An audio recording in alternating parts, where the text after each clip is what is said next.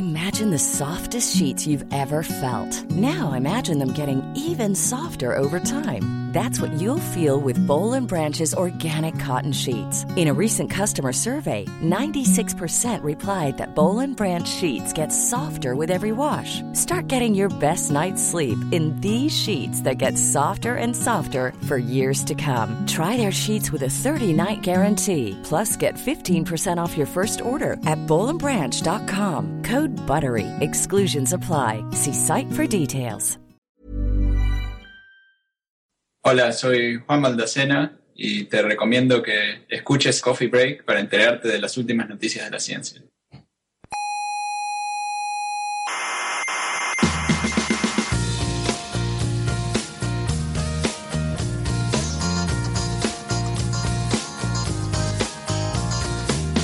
Aquí comienza Coffee Break, la tertulia semanal de la actualidad científica. Newton desmiente la física de Aristóteles. Exactamente. Einstein desmiente la física de Newton. Exacto. Pero ni siquiera ustedes mismos se ponen de acuerdo. No, hay una aproximación paulatina a Soberbios.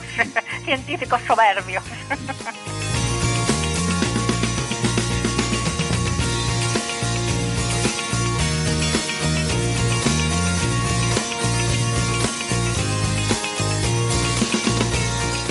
Saludos, criaturas lunáticas, amigas que monopolizan la galaxia.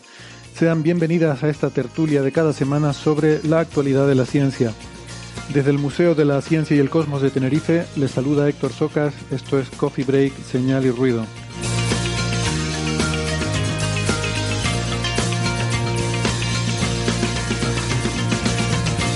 Hoy en la tertulia vamos a hablar sobre la búsqueda de monopolos magnéticos, partículas que no sabemos si existen, pero que molan mucho. También hablaremos de gatos, que también molan mucho, eh, más que nada porque la semana pasada le tocó a los perros y ellos no podían ser menos. Y nos iremos a la Luna, a ver si se puede cultivar algo allí, o si podemos construir un gran radiotelescopio en el lado oculto. Eh, pero sobre todo vamos a darle un repaso al último trabajo de Pieter van Dokkum, que acaba de salir publicado ayer, y le da una nueva vuelta de tuerca más al tema de las galaxias supuestamente sin materia oscura.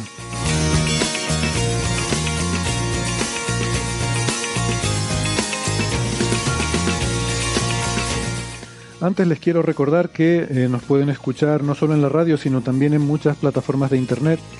Estamos en Evox, en Spotify, en Google Podcast, en Apple Podcast, Amazon Music, TuneIn, Lecton, en la aplicación de Squid y en amautas.com. Como siempre les recomendamos que se suscriban, que no les cuesta nada y así no se pierden ningún episodio.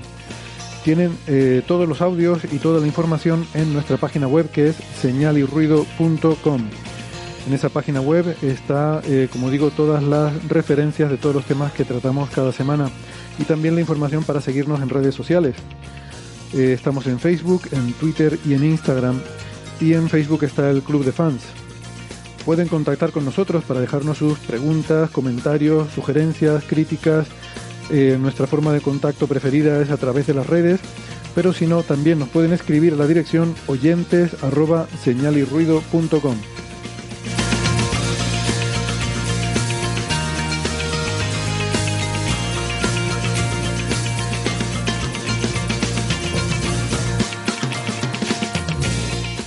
son más de la radio analógica de toda la vida, que sepan que nos pueden escuchar si viven en Canarias en las emisoras Icoden Daute Radio, Radio ECA, Ondas Yaiza y Radio Juventud. En Madrid en Onda Pedriza, en Aragón en Ebro FM, en Málaga en Radio Estepona, en Galicia en Cuac FM y en Argentina en Radio Voces de La Rioja y en la FM 99.9 de Mar del Plata.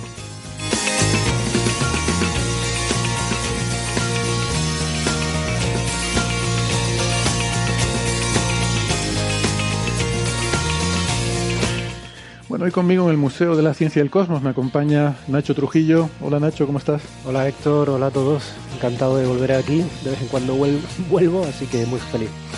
Genial, Nacho es doctor en ciencias físicas, investigador en el Instituto de Astrofísica de Canarias. Eh, tenemos en, en Elche a Héctor Vives, mi tocayo. No, estás- no estás en Elche, estás en ¿dónde? ¿En Madrid? Torrejón de Ardoz. Torrejón de Ardoz. Eh, que como me habéis dicho que estabas en tu casa, pensaba que habías ido de vacaciones o algo así. Pero... No, no, no. Vale. que es eh, doctor en ciencias físicas, investigador del Centro de Astrobiología del Instituto Nacional de Técnica Aeroespacial del CSIC. Em, en Madrid también creo que tenemos... Sí, Torrejón. Sí. Ah, vale. Bueno, iba a decir a Sara. En Toledo. en Toledo. Me Eh, encanta. en Toledo tenemos a Sara Robisco, que es ingeniera informática. Hola Sara. Hola. Y en, qué sé yo, en La Coruña tenemos a Francis Villatoro. ¿Qué tal? No, no, estoy en Málaga, estoy en Málaga. yo por decir. Estás muy bajito, Eh, Francis. Si, de- puedes subir, por favor, el, el volumen del micrófono. Sí, te lo subo ahora mismo. Muchísimo. Venga, así está bien, Ah, ¿no? sí, está sí. perfecto ahora. Mejor. Pues nada, estoy en Málaga pasando calor. He venido andando rápido y estoy sudando, pero he llegado, he llegado. Sí, bueno, gracias. Te faltó decir cómo está el tiempo en detalle, ¿no? Sí, dijo que hacía calor. Solamente. Sí, eh, bueno, no sé la temperatura, pero rondará los 25 grados. Ah, Eh, andando rápido se suda, ¿eh? Claro. Y se busca la sombra. Sí, ya decimos siempre que esta es una tertulia muy sesuda. Sesuda, sesuda. Bueno, que mm, Francis es físico, eh, informático y doctor en matemáticas, profesor en la Universidad de Málaga. Héctor nos muestra una temperatura de 34 grados en su móvil, ahí en, en Madrid, en Torrejón de, de Ardós, porque se llama así porque... De Ardor, está- de Ardor, es Pero aquí es calor. ardiente. Ardor. ardiente habría que decir. Bueno, los twitters respectivos, el de Sara es arroba sararc83, el de Héctor Viver, Vives es arroba darksapiens, el de Francis es arroba emulenews, Nacho no tiene, Afortunadamente. eh, vive más tranquilo, y el mío es arroba hsocasnavarro. Bueno, eh, les decía antes a los que nos escuchan en internet, eh, por cierto, Francis, me suena ese fondo de, de pantalla, ese fondo que tienes puesto en la pantalla. Ahora. No, bueno, no, vosotros lo veis bien, ¿no? Sí, sí. Sí. Sí. Vale. que digo que a los que mm, nada eh, ya comentaba antes a los que nos están siguiendo en, el, en la emisión en directo en YouTube que eh, me han dicho del departamento de informática que no nos tenemos por qué preocupar están eh, haciendo unos trabajos en la conexión de internet y en principio no va a haber cortes ¿eh? Casi seguro que no así que casi seguro que vamos a tener un programa normal no va a pasar nada y no vamos a tener ningún problema Estoy muy nervioso. Eh, ver cómo sale esto. Luego, Bueno, cuando, cuando los informáticos decimos tranquilos, todo va a salir bien, no va a pasar nada, exacto. eh, es mentira. Gracias, Sara. Me siento mucho mejor. Sí, sí. Bueno, vamos entonces con los temas que tenemos para hoy. Eh, a ver si podemos ir rapidito. Para la semana pasada, o sea, de la semana pasada se nos había quedado pendiente un tema que queríamos haber comentado, que es un experimento eh, para la detección de monopolos magnéticos. Eh, Moedal se llama, ¿no? Un nombre un poco raro. Y es un experimento que, que intenta detectar estas eh, partículas hipotéticas que yo recuerdo cuando oí hablar de esto, desde la perspectiva de la física clásica que uno estudia en la carrera, pues siempre pensaba que qué disparate es esto. Esto atenta contra las leyes de Maxwell. O sea, esto es como decir esto es inconstitucional. ¿Cómo va a haber monopolos magnéticos? No, esto debe ser una tontería. Alguien que no sabe de electromagnetismo se le habrá ocurrido esto. Pero luego ya va pasando el tiempo y te vas enterando que, que sobre todo desde el punto de vista de la física cuántica está bien justificado, que Dirac pues ahí tiene un, un argumento muy intrigante eh, que ahora Francis quizás nos quiera contar y, y que sobre todo creo que lo comentamos la semana pasada las teorías de gran unificación predicen que en el universo primigenio se debieron formar eh, una gran cantidad de monopolos, ¿no? Entonces, bueno, hay gente que lo está buscando, sería física más allá del modelo estándar, ¿no? Entiendo que en el modelo estándar, pues, eh, las ecuaciones de Maxwell se cumplen, pero eh, más allá del modelo estándar, una extensión relativamente plausible puede ser la existencia de estas partículas hipotéticas, ¿verdad, Francis? Eh, así es. Eh, De hecho, la- las propias ecuaciones de Maxwell incorporaban de manera natural la dualidad entre electromagneti- eh, del electromagnetismo, entre la parte eléctrica y la parte magnética. Es decir, las ecuaciones de Maxwell a gritos piden incluir los monopolos magnéticos. ¿Por qué introdujo esa asimetría Maxwell en las ecuaciones no incluyendo los monopolos magnéticos? Porque no había ningún tipo de evidencia observacional a finales del siglo XIX que apoyara la idea de que existen eh, monopolos magnéticos. Entonces, ¿para qué predecir algo que sabemos que no existe? Pues obviamente hay que romper esa dualidad eléctrico-magnética que incluyen las ecuaciones de Maxwell, eh, eh, romperla y, plantear que solo existen, solo se han observado eh, cargas eléctricas, luego solo existen las cargas eléctricas. Es que una cosa con las ecuaciones de Maxwell es que cuando uno las ve escritas de forma tan bonita, sobre todo en, eh, con las herramientas del cálculo vectorial parecen tan sencillas y tan elegantes que parece como si hubieran sido una teoría desarrollada a inicio, ¿no? Partiendo de unos principios y que es algo muy teórico, pero en realidad es una recopilación de leyes empíricas observacionales que se habían determinado en el electromagnetismo y que Maxwell las pudo eh, compactar de, de esa forma tan elegante, pero al final son leyes empíricas, ¿no? Sí, y sobre todo hay que recordar que él no las compactó, ¿vale? Maxwell las escribió una a una en componentes, son como 15 ecuaciones, porque se incluyen las eh, cuatro ecuaciones clásicas para los campos eléctricos y magnéticos, pero además se incluyen conservaciones de, eh, ecuaciones de conservación de la carga, de conservación de la energía. O sea, Maxwell incluye como una página y media de su libro, donde publica las ecuaciones, entera de ecuaciones. O sea, es una cosa absolutamente terrible, ¿no? Lo que pasa es que Heaviside, sobre todo, eh, intentaron, desde el punto de vista de, de las aplicaciones, parecían muy ricas, porque predecían que la luz era una onda electromagnética, es decir, las ecuaciones de Maxwell eh, predecían propiedades de la luz y, planteaban la posibilidad de que hubiera comunicación por radio, eh, inalámbrica, etcétera. Entonces parecía que los ingenieros tenían que conocer esa ecuación. Entonces, leerse el libro de Maxwell era tan duro, tan difícil, tan abstracto, que hubo que inventar una herramienta, el cálculo vectorial, eh, para poderlas entender y poderlas escribir de una manera que cualquier persona las pudiera entender. Desde hoy en día, las ecuaciones, en el formalismo en la que las estudiamos, eh, hay que recordar que eh, hay que diferenciar entre lo que es el electromagnetismo y lo que es la electrodinámica. Es decir, la electrodinámica aplica a medios continuos, entonces son ecuaciones que sus propiedades no son propiedades fundamentales, son propiedades efectivas, asociadas a un medio material en el que se propagan las ondas electromagnéticas. Y normalmente hablamos de la ecuaciones de Maxwell del electromagnetismo, cuando nos referimos solamente al vacío y a la propagación de campos electromagnéticos en el vacío. Bien, esas ecuaciones son muy simétricas y la formulación moderna son extremadamente simétricas si uno añade eh, una eh, densidad de monopolos, una densidad de carga magnética. Eh, eso, pues, cuando lo planteas desde el punto de vista cuántico, lo que se dio cuenta Dirac es que si tú incluyes ese término, esa dualidad entre la parte eléctrica y la magnética implica que la carga tiene que estar cuantizada.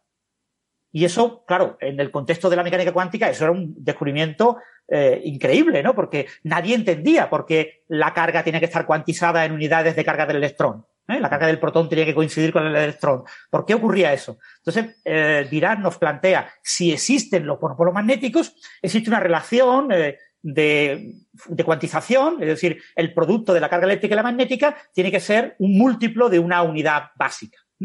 Entonces, la, cuantización de la carga eléctrica surge como consecuencia de, esa idea. Lo que pasa es que, claro, eso es maravilloso, pero hoy día sabemos que la carga eléctrica del electrón no es la, la carga elemental. La carga elemental es la carga del quark down, de eh, un tercio de la carga del electrón. Eh, tenemos razones eh, coherentes y podemos entenderlo más o menos en el marco del modelo estándar el por qué, pero eso no lo, no lo conocía Dirac. Y por otro lado, los monopolos magnéticos en los que pensaba Dirac eran partículas fundamentales, como el electrón. Es decir, una partícula fundamental es una partícula que tiene asociado un campo cuántico y ese monopolo es una excitación de ese campo cuántico. Eso está descartado, ¿vale? O sea, la existencia de ese tipo de, monopolos lo, podemos descartar. Lo que pasa es que eh, a mediados de los 70, eh, con el surgimiento de la idea de la gran unificación, cuando aparece el modelo estándar eh, a finales del mediados del 73, 1973, cuando aparece la Revolución de Noviembre y las primeras evidencias de que de verdad existe un cuarto quark, como, como redondea el, el modelo, eh, pues rápidamente muchísimos investigadores se plantean si aparentemente las constantes de acoplamiento del electromagnetismo, la interacción débil y la interacción fuerte se unifican a una cierta escala, porque no nos planteamos la idea de que estén unificados. Entonces, en esas teorías de gran unificación, eh, incluso la teoría más sencilla, la teoría de sus 5, es muy, muy difícil evitar la aparición de monopolos. Lo que pasa es que no aparecen monopolos magnéticos eh, como un nuevo campo fundamental en la teoría, sino que aparecen en la rotura de la simetría eh, asociada a esa gran unificación. ¿eh? Nosotros conocemos la, interacción electrodébil, está rota en, en, una escala que hemos explorado, del orden de 246 electronvoltios, unas 250 veces la masa del protón, redondeando mucho, pues eh, eh, gracias al campo de Higgs se rompe esa simetría y las partículas adquieren masa. Bueno, pues un mecanismo muy parecido tiene que ocurrir con la gran unificación. La gran unificación, si las constantes de acoplamiento están separadas y llega un punto en que se unifican, y yo digo, pues en este punto, a partir de aquí tengo una única interacción unificada. Pues en, en ese punto tiene que haber una rotura de simetría tiene que romperse esa simetría unificada en cada una de las interacciones que observamos. Entonces, en ese proceso de rotura tienen que estar implicados nuevos campos de Higgs, pero además eh, nuevos estados de la teoría.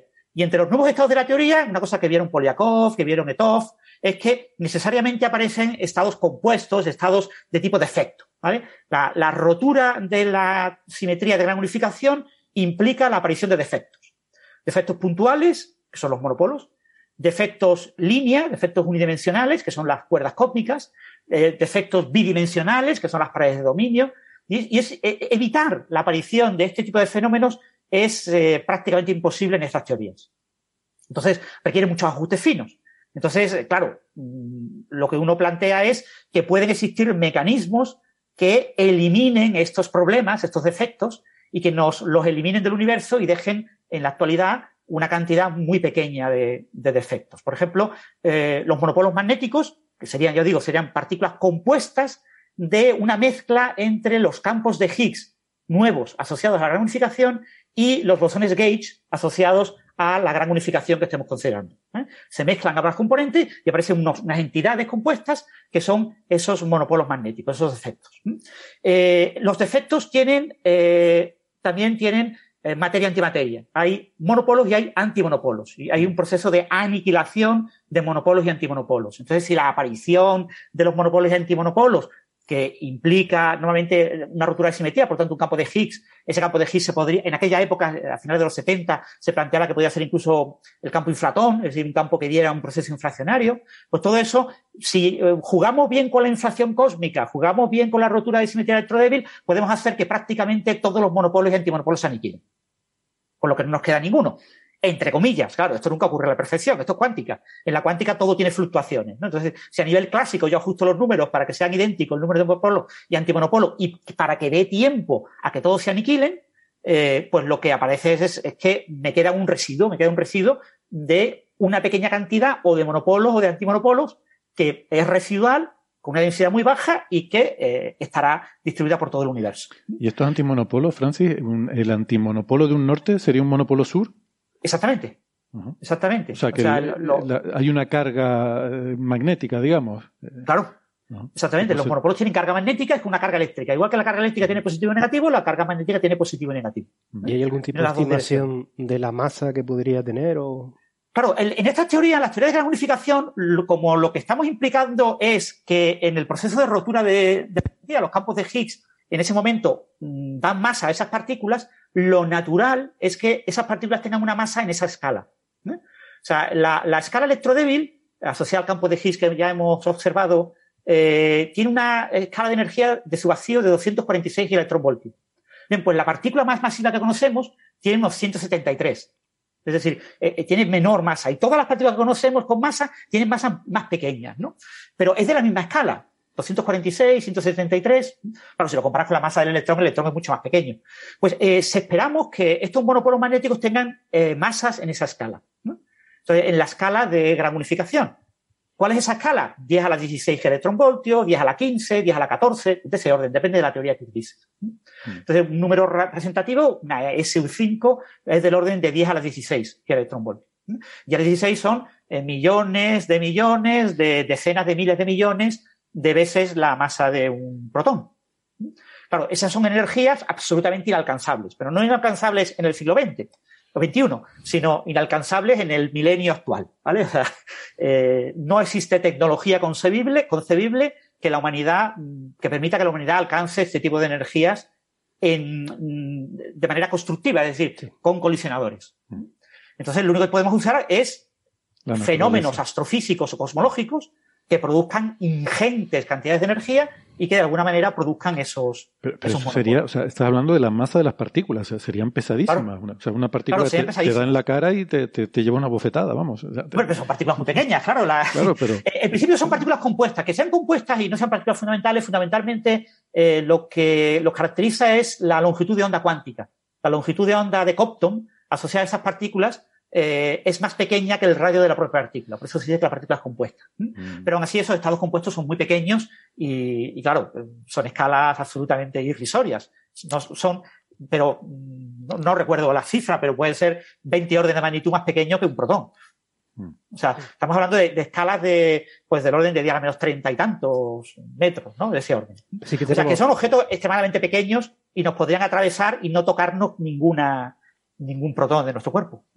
Pero estás hablando de cosas muy masivas y en principio, si te entendí bien, eh, la densidad volumétrica, es decir, la cantidad de partículas que esperamos por unidad de volumen es extremadamente pequeña también porque serían residuos. Es decir, que, que tampoco hay una estimación de si esperaríamos que pasara alguna por aquí o no tiene sentido. o- Claro, sí hay estimaciones, pero ya digo, depende de la teoría Good que tú elijas. Tienes unas estimaciones o tienes otras. Puedes hacer, eh, puedes plantear que contribuyen de manera significativa a la materia oscura. Se podría plantear esa idea. Entonces, eso te da unos límites. Eh, pero en principio, mm, no, no es muy fiable el pensar que tengamos una densidad capaz de que la podamos detectar. bueno, aquí tenemos Pero- que referirnos al famoso experimento intentando. de Blas Cabrera, ¿no? Que yo, Claro. eh, que curiosamente una vez sa- salió este tema y Francis me hizo notar que no era Blas Cabrera, sino el nieto de Blas Cabrera, que también se llama Blas Cabrera, con lo cual efectivamente también es Blas Cabrera, eh, que yo no, lo sabía, ¿no? Y, efectivamente es cierto, el Blas Cabrera famoso, que era famoso por inve- investigaciones en el magnetismo, es el que eh, o sea, nació a finales del siglo XIX y, y estuvo involucrado en, en toda esta revolución de la física, ¿no? En los famosos congresos estos Solvay, de, los congresos Solvay. de Sol- Solvay, Solvay, se sí. dice, ¿no? Con, que sale Einstein y Schrödinger y Planck y toda esta gente, pues, algunos de esos está ahí Blas Cabrera, ¿no? Y creo que estuvo en el comité organizador de alguno Creo de que ellos. estuvo en dos nada más, pero, pero sí, pero fue, bueno. fue de hecho- organizador de uno de ellos, ¿no? Eh, porque Uno era de ellos fue específico de magnetismo. El y entonces magnetismo, llamaron sí. al mayor experto en magnetismo del mundo en aquella época, que era Blas Cabrera. Y exactamente, que que era, decir también nosotros como canarios que era de Lanzarote. Claro, es que eso es una cosa que a mí me alucina. O sea, te- eh, tenemos un físico del siglo XX Mm. que era una eminencia mundial y no lo conoce nadie, pero ni siquiera en Canarias. Mm. O sea, es, es terrible. Sí, hay un instituto aquí, pero Sí, pero como, Sí, como, como si me preguntas quién era Cabrera Pinto, pues ni idea. Hay un Sí. instituto también que se llama Cabrera Pinto, ¿no? Bueno, Sí.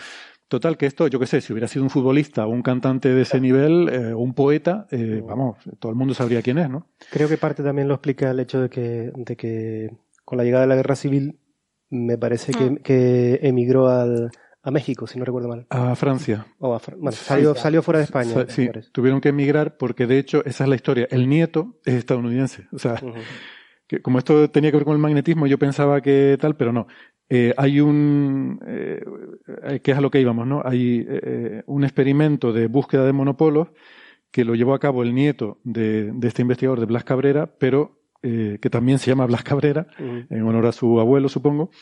Eh, pero él ya nació en estado, eh, nació en París, de hecho, porque la, la familia emigró a Francia por eh, después de la guerra civil, porque eran republicanos.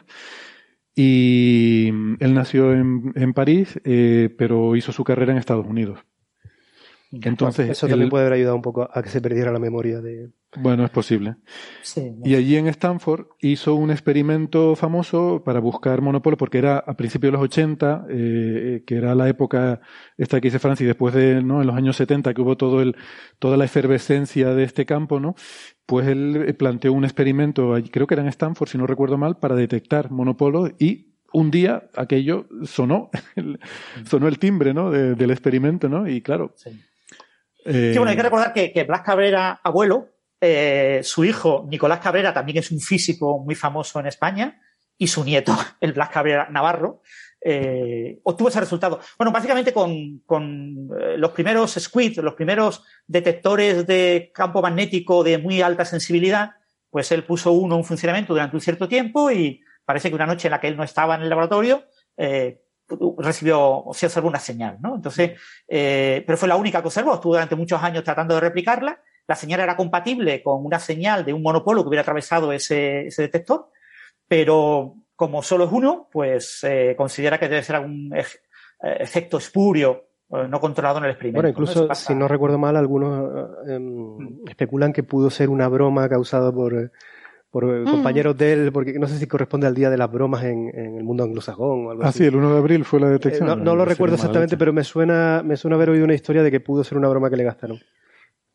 Bueno, eso yo no sé. Eh, se han comentado muchos rumores, eh, sobre todo porque él reivindicó durante mucho tiempo que su señal era verdadera, ¿no? Y, de que había que, digamos, eh, generar toda una línea de investigación firme para tratar de ratificar el resultado.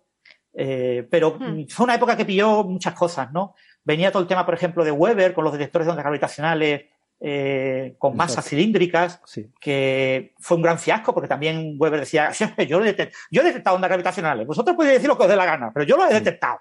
A mí me tienen que dar el premio Nobel. Y, esto, y todo el mundo que lo trata de detectar igual que yo, también lo detecta. O sea que aquí lo detectamos todos, ¿no? Y, todos los que no lo detectaban, no, eso es que lo están haciendo mal. El que no lo detecta, lo está haciendo mal. Que venga a mi laboratorio, que aprenda conmigo, que yo le enseño a hacerlo bien y verá cómo lo detecta. Mm. Los que han venido conmigo, todos los están detectando, ¿no? Y, claro, al final eso duró 10 años. Y, eso pilló la, parte final de los 70, principios de los 80, en la que entonces este tipo de anuncios eran, eh, chirriaban mucho, ¿no? Y mm. entonces le pilló, pero bueno, no, creo que recordar que no fue un 1 de abril, ¿eh? fue como en febrero. Pero en cualquier caso, el, fue una señal que no se repitió y por lo tanto. Pero eh, nadie, mm, o sea, nadie más la pudo reproducir, ¿no? En los aparatos experimentales es muy, muy habitual que pase. Mm. ¿Vale? Sí, bueno, cualquiera que haga física experimental sabe que la, cantidad de falsos positivos es, es, muy, es muy, muy abundante. Porque lo normal, por eso cuando hablabas de la barra esa cilíndrica para detectar ondas gravitacionales, estoy convencido de que, de que este, de que este señor que comentaba no mentía. Es decir, él detectaba oscilaciones, pero sabemos ahora el nivel que tiene una onda gravitacional y está órdenes de magnitud por debajo. Pero eso no significa que ellos no detecten eh, señales mm, falsos positivos, digamos, a órdenes de magnitud por encima, ¿no? Que eh, el coche que pasa cerca del laboratorio, en fin, cualquier cosa. Este era Weber. Bueno, estos fueron, fueron dos, dos, barras separadas, no recuerdo, pero una barbaridad, como 500 kilómetros, 1000 kilómetros, y las dos barras recibieron señal en coincidencia de tiempo. Por lo que él descartaba que cualquier efecto espurio local un coche o cualquier cosa, si afectara una barra no podía haber afectado a la otra porque la distancia era enorme. También descartaba eh, terremotos y descartaba una serie de... O sea, mm. había hecho una, hizo análisis muy precisos para descartar esas señales, escribió un libro entero eh, detallando todo lo que había hecho y dejando claro que eso estaba fuera de toda duda, ¿no? Pero claro, la gente no se lo creía porque mucha gente lo intentaba hacer por métodos ligeramente distintos, no exactamente idénticos, y no observaba nada. Y entonces aquí la culpa era, no, es que si no lo haces exactamente como yo te digo que tienes que hacerlo, no funciona. Esto se une con, lo que, con lo que insistimos tantas veces en Coffee Break, que cualquier investigador puede decir lo que quiera, pero mm. que la base del avance nuestro está en la replicabilidad o la reproducibilidad de lo, que se dice. da igual que se publique en la mejor revista del mundo que si es solo un anuncio. Hasta que alguien no lo reproduce, no es descubrimiento. Exactamente. Y bueno, y, recordar que hasta que alguien lo reproduce, entre comillas, es decir, si alguien lo reproduce, hay más, más indicios, si quieres, eh, pero encontrar una evidencia requiere un consenso de la comunidad de que de verdad todos los que lo han reproducido lo han reproducido correctamente, ¿vale? O sea, yo que sé, el fiasco, por ejemplo, de la fusión fría, ¿no? Pues en España hubo gente que reprodujo la fusión fría. había, días que le salía. Había días que no, mm. pero había días que me salía. Entonces, y en Madrid, en Valencia.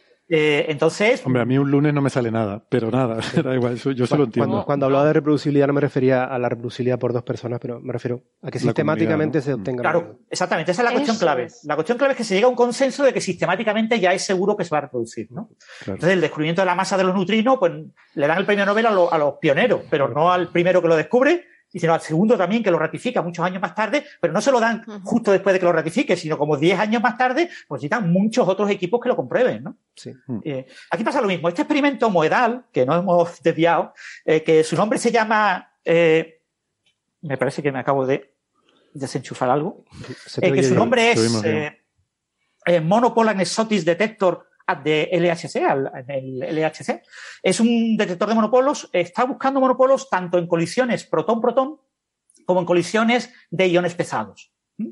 los detectores del LHC, los dos grandes, CMS y ATLAS, están especializados en colisiones protón-protón.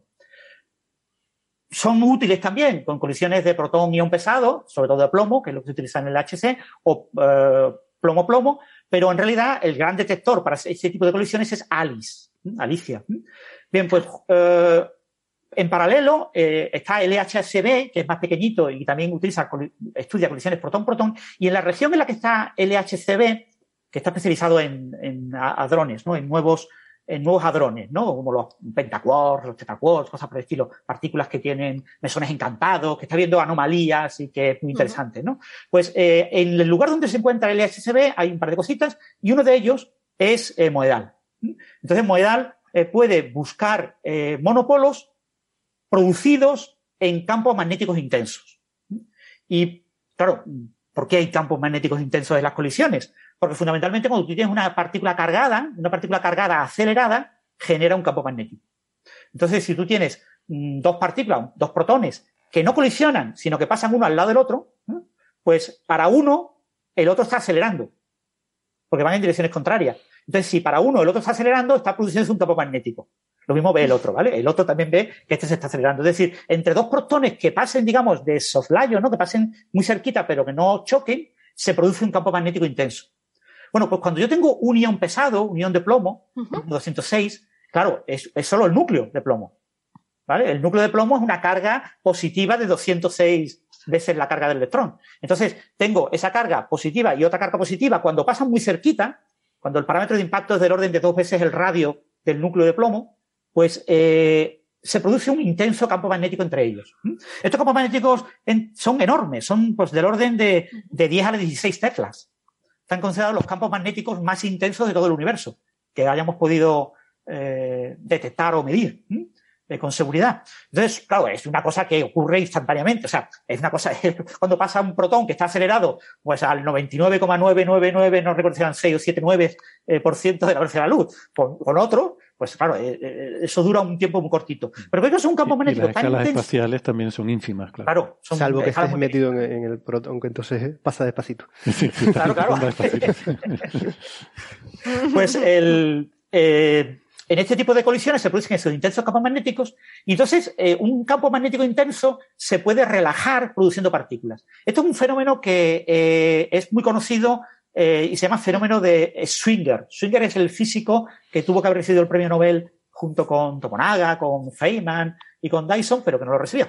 se quedó en el cuarto puesto. Y hizo contribuciones tan importantes como ellos. De hecho, fue clave para ver que el formalismo matemático que se utilizaba Dyson y el de Feynman era el mismo. ¿no? Los diagramas de Feynman, al principio, para ver que eran válidos y que eran correctos, había que verificarlo haciendo los cálculos a pelo, sin diagramas. Y entonces, en ese trabajo, Swinger hizo un trabajo muy importante. Pero bueno, no recibió el premio, se quedó en el cuarto puesto. Pues él en el 51 propuso que un campo eléctrico muy intenso eh, puede excitar el vacío del campo electromagnético y producir un par electrón-positrón. ¿vale? O sea, un campo magnético, eh, eh, perdón, he dicho un campo magnético, un campo eléctrico, un campo eléctrico colocado en un espacio vacío, pues el vacío genera pares electrón-positrón. Hay una probabilidad finita de que ocurra y depende de la intensidad del campo eléctrico, tiene que ser muy, muy intenso. Pues si tú planteas esta misma idea, pero con monopolos, la idea funciona exactamente igual. El formalismo matemático es el mismo. Si tú asumes que existen los monopolos y que existen los campos magnéticos eh, con, una fuente en una partícula que puede ser partícula-antipartícula, pues un campo magnético muy intenso puede producir un par monopolo-antimonopolo. Entonces, esa es la idea con la que eh, Moedal trata de buscar monopolos magnéticos cerca del punto de colisiones de, de LHCb, en el punto IP8 del LHC, ¿no? Francis, antes de que sigas, antes comentabas que las partículas tienen unas masas espectacularmente grandes. Es decir, los números cuadran en el sentido de que la energía se concentraría tanto como para ser capaz de producir estas masas tan enormes. Obviamente no.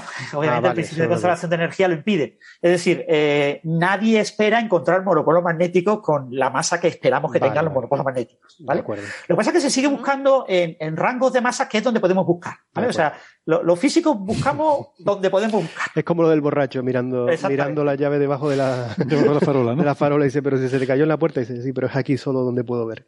Claro, eh, eh, no pasa eso. Entonces, en este tipo de colisiones, ¿qué puedes buscar? Pues monopolos que tengan una masa pues, del orden de cientos de gigaelectronvoltios como mucho. De acuerdo, eso sí. En este caso han puesto el límite creo que en setenta y tantos de gigaelectronvoltios. Es decir, estamos hablando de, límites relativamente bajos, ¿no? O sea, eh, pero bueno, eh, puedes conseguir un rango de cientos de gigaelectronvoltios hasta incluso teraelectronvoltios, ¿no? En, las colisiones de, del LHC Eh, si existieran monopolos con una energía alcanzable, sería de ese orden. Pongamos la escala del tetraelectronvoltio.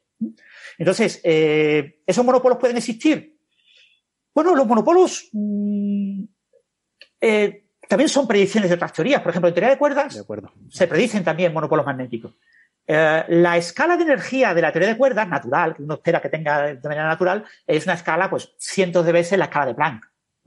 O sea, miles de veces o la escala de Wood, o cientos de veces la escala de Wood. ahí en medio, ¿no? En medio entre la escala de gran unificación y la escala de Planck. Pero la teoría de cuerdas es perfectamente válida si yo paso la escala de energía de la cuerda todo lo bajo que me dé la gana. Yo puedo poner la escala de, la cuerda pues hasta la escala de los electronvoltios.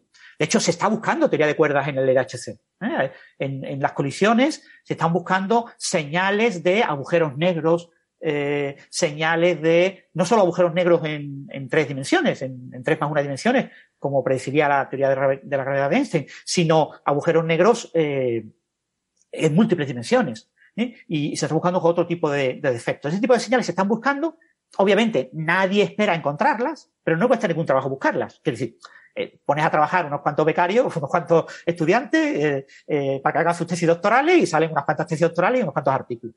Y se están buscando. Entonces, se están buscando estos monopolos magnéticos en un rango de, masas en la que nadie espera encontrar un, monopolo magnético. Pero hay que recordar que varias veces en la historia de la ciencia, en la historia de la física, mm, pretendiendo que era imposible encontrar algo, pero vamos a buscarlo por si acaso, se ha encontrado hemos tenido muchas sorpresas en, la física. Nadie esperaba, por ejemplo, el muón. Nadie esperaba que, existiera el muón y, se encontró. O sea, una partícula análoga al electrón, un electrón pero con mayor masa. Eso era absolutamente imposible. Claro, no se estaba buscando el muón, se estaba buscando el pión, el mesón de Yukawa. Se estaba buscando otro objeto y se encontró este, ¿no?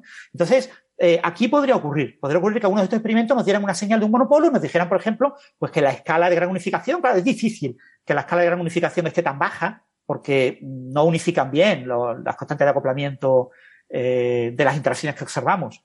Cuando vemos que esas constantes eh, son parámetros ¿no? que evolucionan con la energía. Pero en el caso de la teoría de cuerdas sí podría haber eh, fenomenología cuerdista a baja energía y se está buscando. ¿no? Y bueno, en estas colisiones, Moedal utiliza dos tipos de detectores.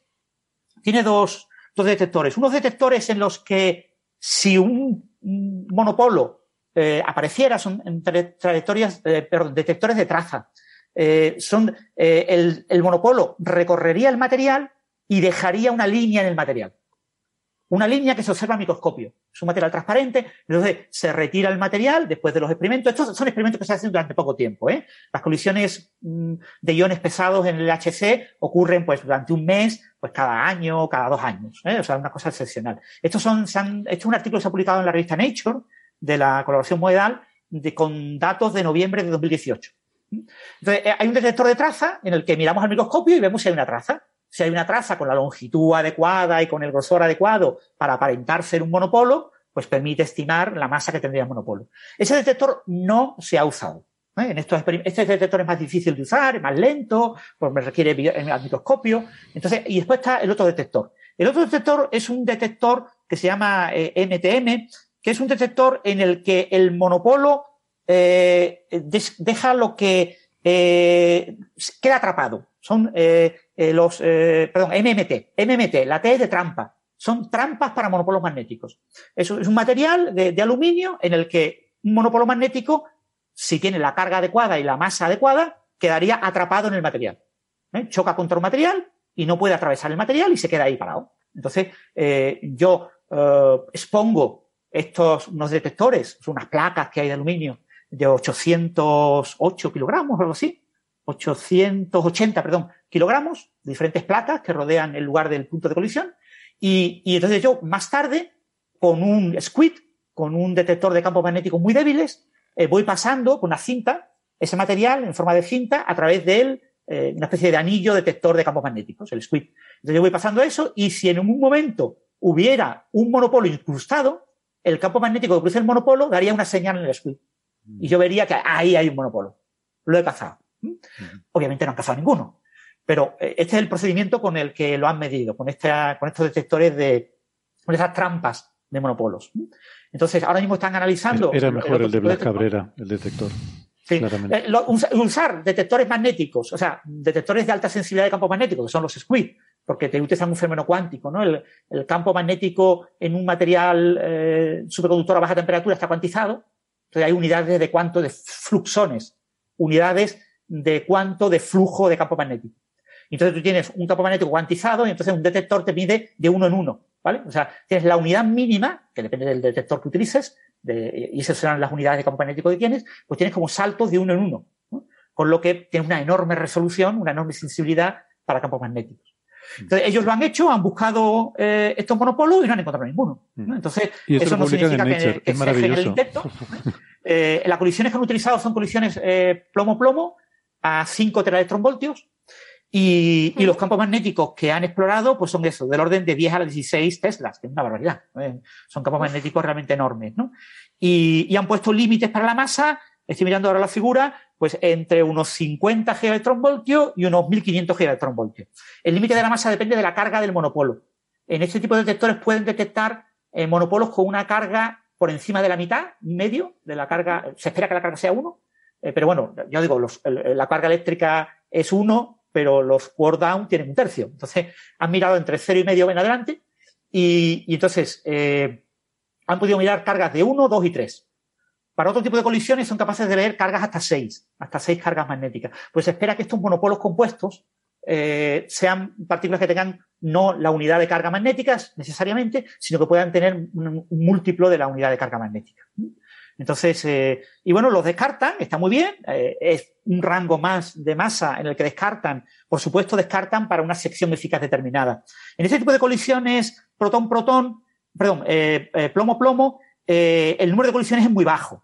¿Vale? En, las colisiones protón-protón, el LHC se acumula en un año, pues, femtobarns. El, el el es el área de un átomo de, un núcleo de uranio. El área proyectada de un núcleo de uranio es la unidad que se utiliza en física nuclear para medir interacciones y después se ha heredado en física de partículas. Entonces, un, un femtobar, eh, es eh, 10 a la menos 15, si no recuerdo mal, eh, el área del, del, del, núcleo de, de, uranio. Aquí, en, el, en estas colisiones plomo-plomo, trabajan con nanobarns. ¿eh? Ellos habían obtenido en 2016 del orden de microbars, que es muy poquito, no es casi nada, entonces han decidido prescindir de esos datos y ahora han trabajado con del orden de 235 microbars, es decir, 0,2 eh, nanobars, que es muy poquitas colisiones, son muy, muy poquitas colisiones, estamos hablando de unas 1.800 millones de colisiones, que es una cosa absolutamente ridícula comparado con los números con los que se trabaja en colisiones protón-protón, pero es lo que hay en ese tipo de, colisiones y en este tipo de detectores pequeñitos. Y bueno, con esos límites, pues en el próximo run del LHC, que va a empezar, bueno, ha empezado ya con las primeras colisiones de prueba, etcétera, habrá unas eh, colisiones plomo-plomo a final de este año, eh, con lo que volverá a acumularse datos en este detector y probablemente pues dentro de dos o tres años tengamos un nuevo artículo con, más datos. Muy bien. Vamos a ir pasando rapidito de, de temas, que son muchas cosas. Vale, adelante. Antes de esa pregunta, les voy a dejar con una curiosidad muy intrigante, eh, en la que acabo de caer sobre una cuestión histórica. Ese famoso experimento tan intrigante en el que hubo la detección de un monopolo, hecha en Stanford por ese investigador, el nieto de Blas Cabrera, es Blas Cabrera Navarro. No sé si has caído, Nacho. Blas Cabrera Navarro. Sí, sí. Son nuestros segundos apellidos. Sí, sí. Eh, a ver, yo no sé. Eh, hay Y a mí de pequeño me casualidad, gustaba. no Bueno, lo creo. Yo creo que hay otra casualidad que no se ha comentado. A mí de pequeño me gustaba mucho Epi y Blas. Epi y Blas. Así que yo creo que podemos seguir Blas. ligando. Eh, se me están poniendo los pelos de punta, mira, mira, mira. Eh, vamos a cambiar de tema que me, me estoy asustando, de verdad, me está dando miedo. Mañana, mañana pensamos en esto. ¿Qué ibas a preguntar, Héctor? Sí, que o sea, cuando me puse a mirar a ver si Francis había escrito sobre el tema este, vi un post de 2016 en el que también es sobre el experimento Moedal, pero buscaban eh, monopolos producidos por un mecanismo diferente en colisiones protón-protón. Entonces, el límite que ponían ahí era creo que entre 3.500 gigaelectronvolt y 100 gigaelectronvolt. Entonces, la pregunta es, ¿este rango de exclusión se combinaría con el de ahora o son para tipos diferentes? O... Mm, sí, no, digo, son, son regiones que no se solapan, pero sí, eh, se puede, se pueden combinar, ¿vale? En, en principio, mm, lo que estamos buscando es una cosa muy genérica, entonces eh, las secciones eficaces cambian, ¿vale? O sea, Mm. eh, digamos que no, no, no es que tengamos una sección eficaz eh, más o menos constante en nuestro límite de exclusión común para esta zona de baja masa y para esta zona de alta masa. Era una masa mayor por el tema de que usaban colisiones protón-protón. Vale. Con lo que se aprovecha mejor la energía, los campos magnéticos son más intensos y consigo producir monopolos con mayor masa. Pero el, eh, el rango no, no, no coincide, ¿vale? Es como en escalón, ¿vale? Es como vemos a veces cuando vemos los límites de exclusión para acciones, que vemos unos, unos límites de exclusión astrofísicos o cosmológicos, que son más o menos planos, y después vemos como bandas que caen, que unas llegan más profundas o llegan menos profundas en función de lo- del nuevo experimento que ha explorado un pequeño sector de masa. Claro. Pues aquí pasa lo mismo. La- las secciones eficaces no, no van a, a la par, sino que hay como un escalón, ¿no? Entonces tenemos unos datos que excluyen por un lado y otros datos que excluyen por otro que caen más abajo. Vale. Bueno, eh, el siguiente tema que teníamos para hoy, eh, vamos a hacer eh, primero la introducción y luego ya entramos en más profundidad.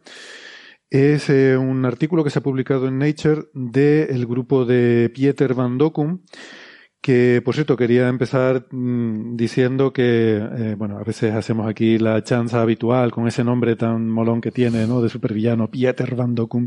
Eh, pero bueno, como siempre que hablamos de estas cosas y nosotros eh, tenemos mucho sentido del humor y nos gusta hacer bromas de la gente que, de la que hablamos, pero no dejan de ser personas humanas, ¿no? Como decía aquel. Y mm, quiero comentar, bueno, transmitirle nuestros mejores deseos al doctor Van Dokkum, Profesor Van Dokkum. profesor Van Dokkum, que mm, la verdad que lo de profesor suena incluso apoya más el estereotipo de supervillano. Eh, hace cosa de un sí, mes sí, sí. eh, comentó en Twitter que estaba pasando por unos problemas de salud un poco imprevistos, ¿no? Dijo que tenía un eh, de hecho, le habían detectado en un, en una, ¿cómo se llama esto? En un En un- chequeo médico, sí. ¿no? Un- Una Sí, revisión un anual. chequeo, ¿no? una revisión. revisión. Mm. Le habían detectado dos condiciones serias eh, cardíacas independientes, ¿no? Eh, o sea, que, que en principio no están relacionadas una con la otra. Y esto lo digo porque lo ponía él en Twitter, ¿no? Entonces me, siento libre para, para comentarlo. Evidentemente no, no hablaría de la salud de nadie si no fuera por eso. Pero que hacía él el comentario también en ese hilo de cuánto de inesperado le había supuesto, eh, porque eh, bueno, pues una persona, se ve que es una persona que se cuida, en fin, ejercicio, demás, mm, y que le había sorprendido la, la gran disparidad que había entre su salud real y su salud percibida, ¿no? El, el estado de salud que uno tiene de sí mismo, ¿no? Como concepción así mental, y terminaba con la recomendación que, por supuesto, eh, nosotros también, yo por lo menos suscribo, de que a partir de cierta edad, digamos, 45 años de ese orden, pues que todos nos hagamos revisiones médicas lo más exhaustivas posibles, por lo menos cada año, porque tú puedes pensar que estás muy bien, tú puedes comer súper sano, tú puedes mirarte al espejo y ver, uy, qué, qué bien, qué línea tengo, qué, qué, qué fitness, qué, qué musculado estoy, y sin embargo el, el cuerpo, en fin, nos da sorpresas, ¿no? Sí, yo, Héctor, debo confesar que eso me toca a mí en primera persona. Yo me hice una analítica de estas eh, anuales de, la empresa, bueno, de mi universidad, y, y fue cuando salió que tenía todos los niveles fatal. Yo estaba perfectamente sano, yo, estaba, yo no tenía ni absolutamente ningún problema.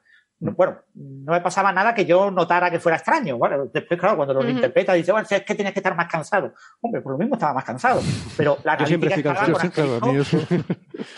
Sí, Yo sí. tenía asteriscos por todos lados. Mi analítica estaba, más de 20 asteriscos tenía. Mm. Y entonces me dijeron, tiene que estar Tú mal eras como analítica, Sagitario, a, repetirla. a ti te ponía eh, Francis Villatoro estrella, ¿no? Así, Sí, Eh, Esta se había, analítica tiene que estar mal. Y me le pidieron que la repitiera y al repetir la- el resultado era el mismo, entonces ya. La Empezaron a reproducibilidad, pues La entonces. reproducibilidad es importante. Oh. Pues eso, animar a todo el mundo sí. que recuerden que no hay nada mágico en esto, o sea que al final todo son, es una gran lotería, los genes influyen evidentemente y lo que hacemos nosotros al cuidarnos, al comer bien, al hacer ejercicio, todas esas cosas que nos dicen hay que hacerlas, pero ahí lo, lo único que estamos haciendo es comprando más números de la lotería para tener una vida más larga y más próspera, pero al final Y no evita- deja de ser una lotería. Evitar el estrés es clave. No me, no digas eso, por favor. Todo lo posible. no hay nada me como... estresa que digas eso. Sí, ya lo sé. Pero eh, yo cada vez más... Bueno, no sé si...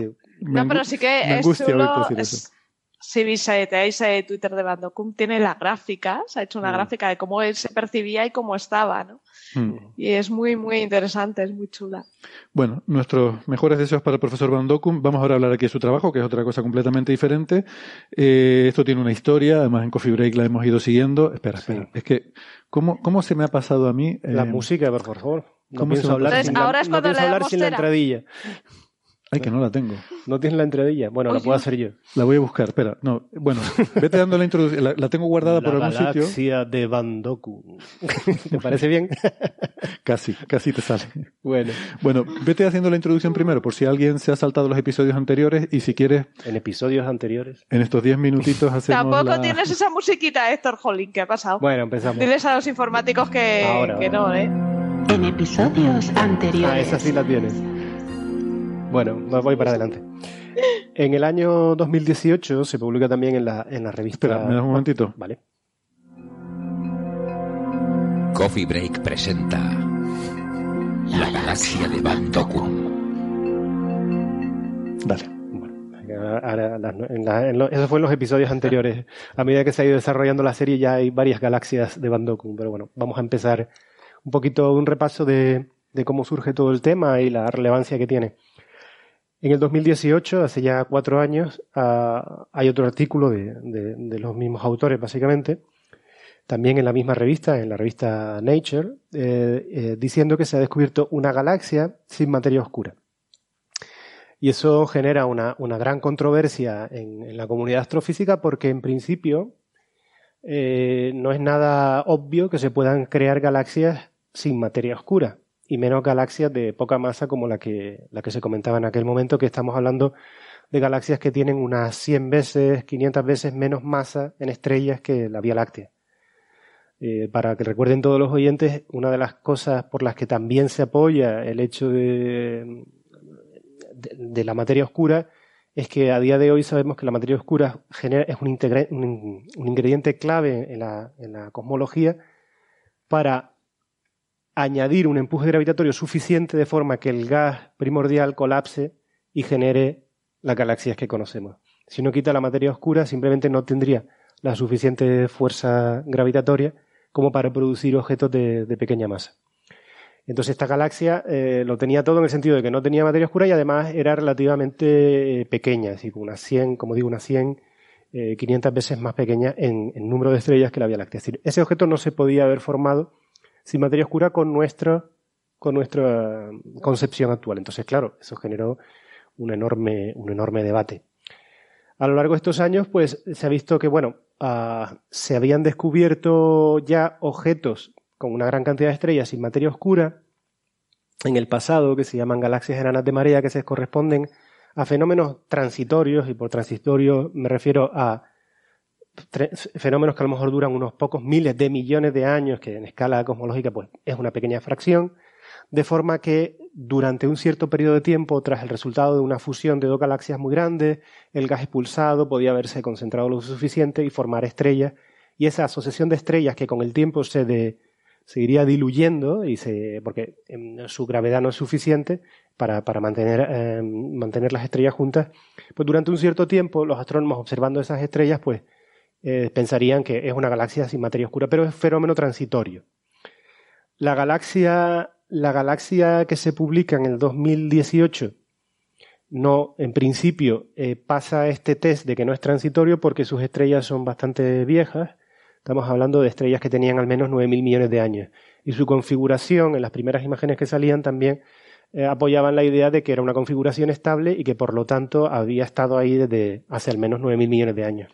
Pero podría ser que esas estrellas estuvieran en otra galaxia más vieja y que por alguna interacción fueran arrancadas y formaran una- un, un objeto transitorio, aunque las estrellas en sí fueran más viejas que ese objeto. Eh, la respuesta es no, porque la, porque la, mm, la formación de estas galaxias de marea o de, marea mm, enanas de las que está hablando, las Tidal Dwarf Galaxies, eh, son, tienen un pe- pequeño grupo de estrellas antiguas, pero la mayoría son producto de, de la fusión esa del gas y que genera esos chorros de gas. Es decir, que en principio, en principio uno no esperaría. no O sea, se eso. forman en el propio proceso que da Sí, lugar a al, al colapsar el gas, el- ese chorro de gas, pues da, o sea, tal como yo lo entiendo al menos, ¿no? No sé, Mm, tampoco soy especialista en eso, ¿no? Pero bueno, que esta galaxia tenía los papeles para ser un objeto muy, muy interesante. El problema que tenía esta galaxia, o lo que la hacía particularmente anómala, es que no solo tenía materia oscura, sino que además los cúmulos globulares, que son asociaciones... No solo no tenía materia oscura. No solo no tendría materia oscura, sino que además tenía otras dos anomalías más. Una era que los cúmulos globulares, que son pequeñas pelotitas de estrellas con del orden de 100.000 estrellas, que orbitan alrededor de casi toda la galaxia a partir de una cierta masa, y el brillo de esos cúmulos globulares y el tamaño de esos cúmulos globulares era también completamente anómalo, de forma que eran mucho más brillantes de los que se conocían en el resto de galaxias, de forma sistemática me refiero, y además sus tamaños eran bastante más grandes que los que se conocen, por ejemplo, en la Vía Láctea, las galaxias vecinas, etc. Es decir, había tres indicadores, ausencia de materia oscura y las propiedades de los cúmulos globulares, tamaño y luminosidad, que no, no encajaban con galaxias conocidas. ¿no? Entonces, eh, como un estudio de, que hicimos nosotros, el, grupo de, del IAC principalmente, eh, dijimos, todas esas anomalías se resuelven si la galaxia está significativamente más cerca, porque entonces hemos infra, infra, al revés, hemos sobrevalorado la luminosidad eh, y el número de estrellas que tienen, ¿no? Y además los tamaños también se reducirían. Es decir, que todas las anomalías se resuelven con una explicación en principio relativamente sencilla, que es que están más cerca. Mm y todas las distancias, como siempre decimos, nosotros solo vemos la proyección en el cielo y en astrofísica la distancia es una incógnita clave. ¿no? Y además eh, creo que es importante resaltar que solo cambiando la distancia se resuelven todas las anomalías a la vez. No hace falta poner diferentes distancias para resolver las diferentes anomalías. Quiere decir que era una explicación relativamente sencilla. Bueno, esa es la polémica así un poco original. Voy a aprovechar entonces y hacemos una pausita con esta introducción. Eh, nos despedimos de los oyentes que nos están escuchando por la radio, invitándoles a que sigan el resto del programa en, Internet, en la versión del podcast, que es más extendida y vamos a tratar otros temas. Eh, si no, nos despedimos hasta la semana que viene. Si están en Internet, no toquen nada, que ya volvemos. Venga, chao. Chao. Chao.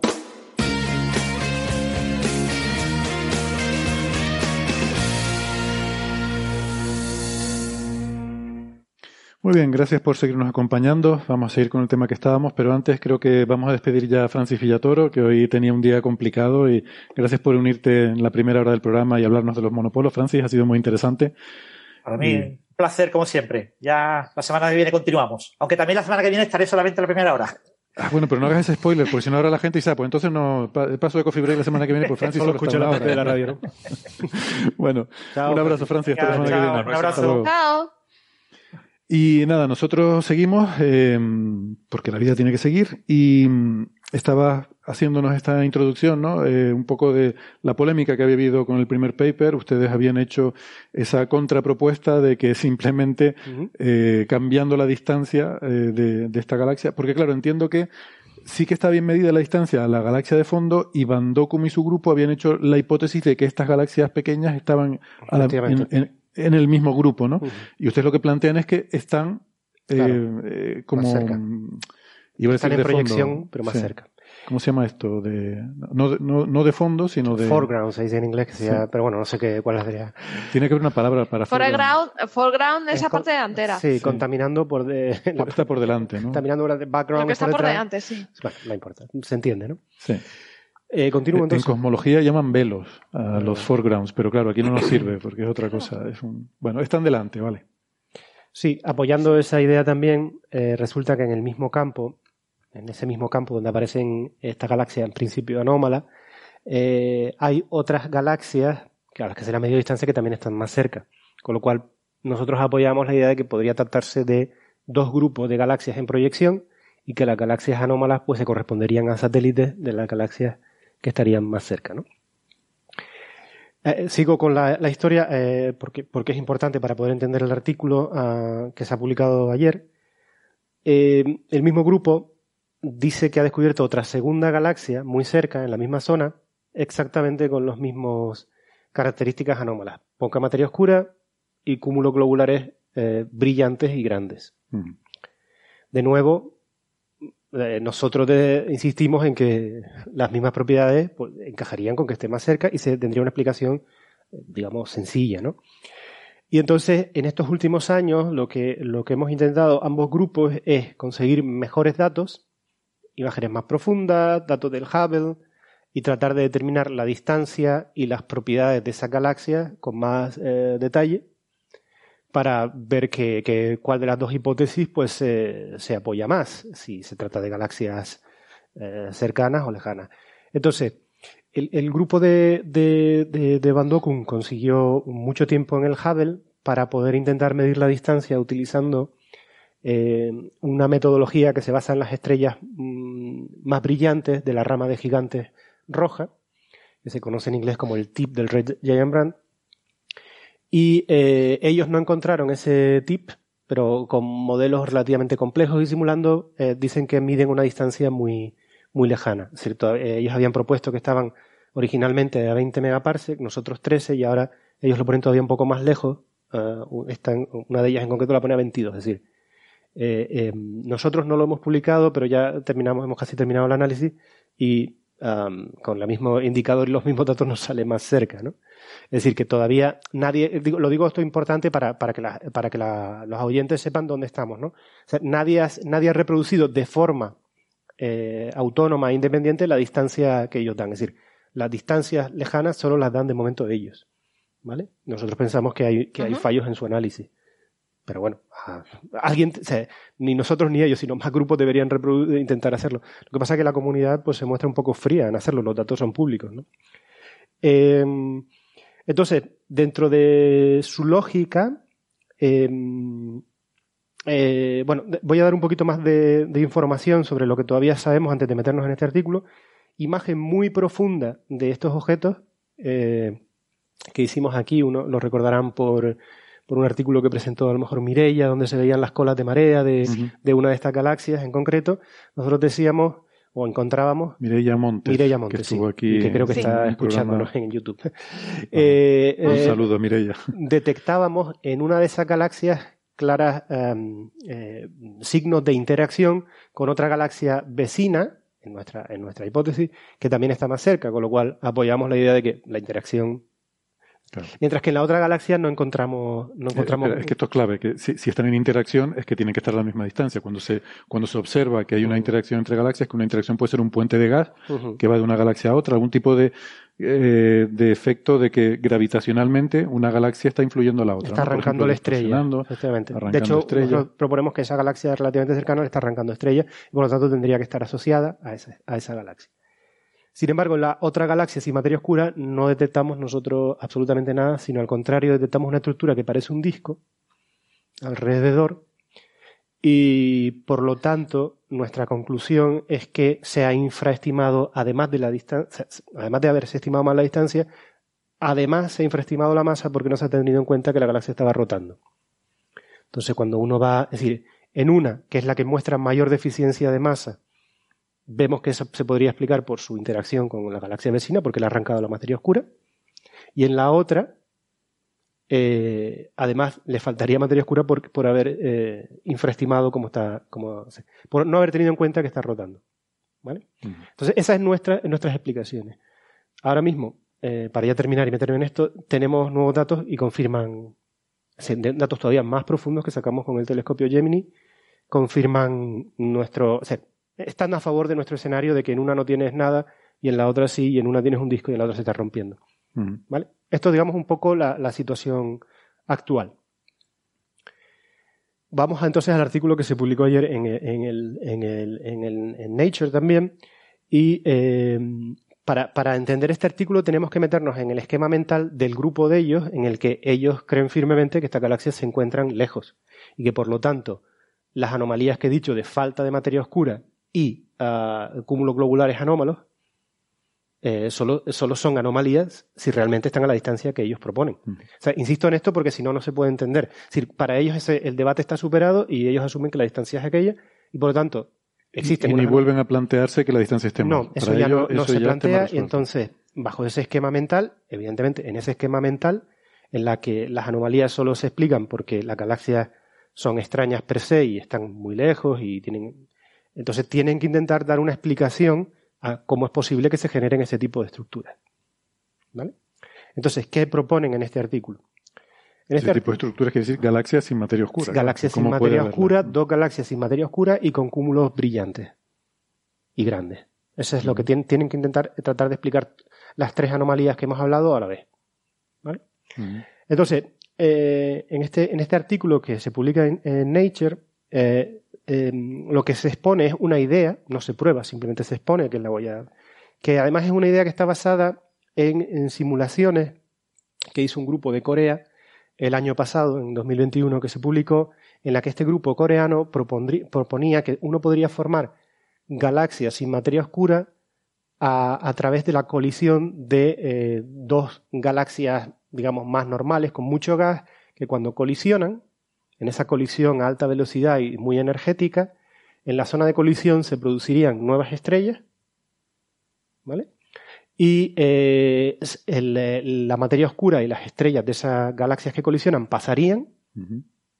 Y, Como el eh, cúmulo de bala, como ¿no? el cúmulo de bala, de hecho, ese es el, el nombre del artículo, un mini, una colisión tipo de bala enana. Ah, por eso, ese es el Exactamente. Ah, Vale, yo pensaba sí. que bullet era como el tipo de colisión, como que, No. como que una. Vale, vale. Es la misma idea que en el cúmulo de bala famoso que, que se, Vale. que se conoce, que es que dos estru- d- dos, por ejemplo, en este caso, dos galaxias con mucho gas y relativamente pequeñas, con su materia oscura, es decir, galaxias enanas ordinarias de las que conocemos nosotros, colisionaron hace 9.000 millones de años a alta velocidad eh, y como resultado de esa colisión se forman nuevas estrellas en la zona de choque, pero no hay materia oscura porque la materia oscura ya atravesó en la colisión y además las estrellas viejas también. Con lo cual lo que queda es un remanente de objetos que en, en este caso eh, el grupo de Van Dokkum propone que está en una tira, ¿no?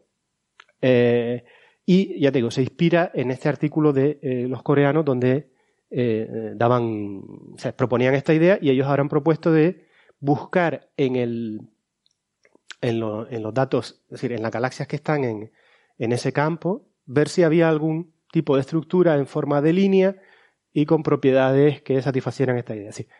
Va, Esa es la idea que hay detrás de este artículo.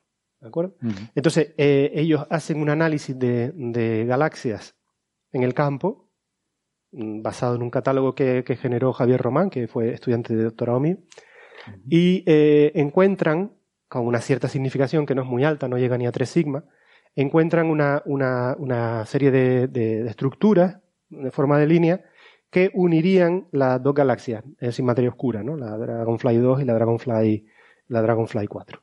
¿Vale? Y entonces eh, proponen que esas, eh, en medio hay una estructura de galaxias que se corresponderían a objetos sin materia oscura. O sea, ellos proponen que si uno fuera e investigara esas galaxias deberían ser objetos sin materia oscura. O sea, eso no lo sabemos porque son muy débiles, entiendo. Vamos poco a poco. Vale. Sí, esa es su propuesta. Yo estoy intentando explicar todo el escenario, Sí. su escenario, porque les, recuerdo aquí a todos los oyentes que lo que ellos han propuesto además que es un escenario. Es decir, ellos no prueban este, este escenario, solamente lo proponen. Ellos proponen que, que debería haber una ristra de objetos sin materia oscura entre, entre las galaxias Dragonfly 2 y Dragonfly 4, que son las que ellos proponen que no tienen materia oscura, y por delante de ellas, es decir, en, en la- en los extremos, debería haber dos galaxias que al contrario tienen mucha materia oscura, porque serían los progenitores de esas galaxias que colisionaron y dieron lugar a las galaxias sin materia oscura en medio. ¿Vale? Ese es este artículo. Y este es todo el artículo. O sea, es una propuesta. Es una propuesta. Porque, de hecho, una de las cosas que a mí me ha, me ha sorprendido es que eh, si dieran datos observacionales que apoyaran esa idea, eh, bueno, pues digo, estupendo, propones una idea que está basada en la anterior y además apoyas con, evidencia, con indicios observacionales que efectivamente las galaxias que hay en medio pues no tienen materia oscura y te encaja todo perfecto y entonces entendería perfectamente que, bueno, realmente reconocería que hay una anomalía de encontrar muchos objetos en una dirección concreta. O sea, tendrías que encontrar, probar que en los extremos de esa, de esa cadena de galaxias hay dos con mucha materia oscura y en medio no. Mm, ese es el esquema general y ahora podemos explicar todos los problemas que tiene esa, idea, ¿vale? Eh, bueno, primero es que lo, lo que encuentran no tiene, no tiene alta significación. No, no, es decir, hay varias estructuras tipo, tipo, tipo lineal, eh, si uno, si uno busca, ¿no? Con poca significación no llega en lo que llamamos en física a un nivel de ni siquiera de 3 sigma.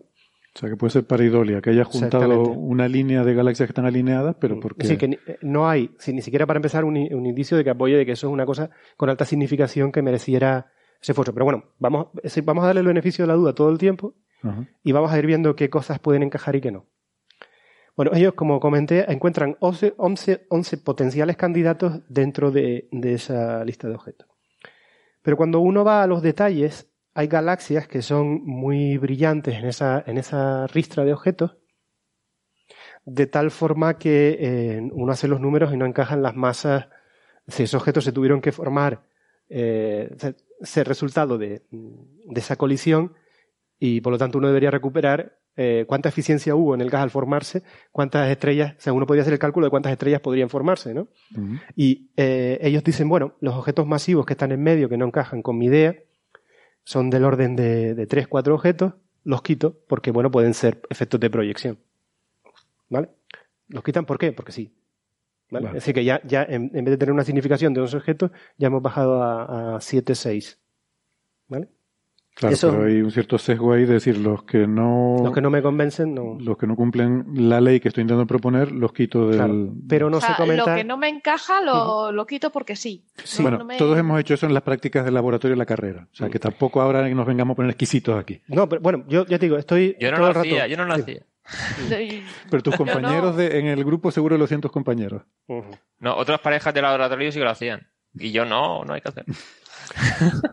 Lo que quiero decir es que al hacer eso ya baja un poco la, significación. También su, su catálogo, su criterio para buscar estructuras es un criterio cualesquiera. No se, no se indica si se ha hecho exploración o no de, de criterios. Porque el propio, hablando con, con Javier Román, que es el, el, digamos, eh, Javier Román y su, y su, y su grupo de gente con el que lo hizo, eh, me dijo, la verdad que no termino de entender por qué seleccionaron esta magnitud para buscar eh, estructura, cuando mi catálogo es mucho más amplio, tiene más galaxias.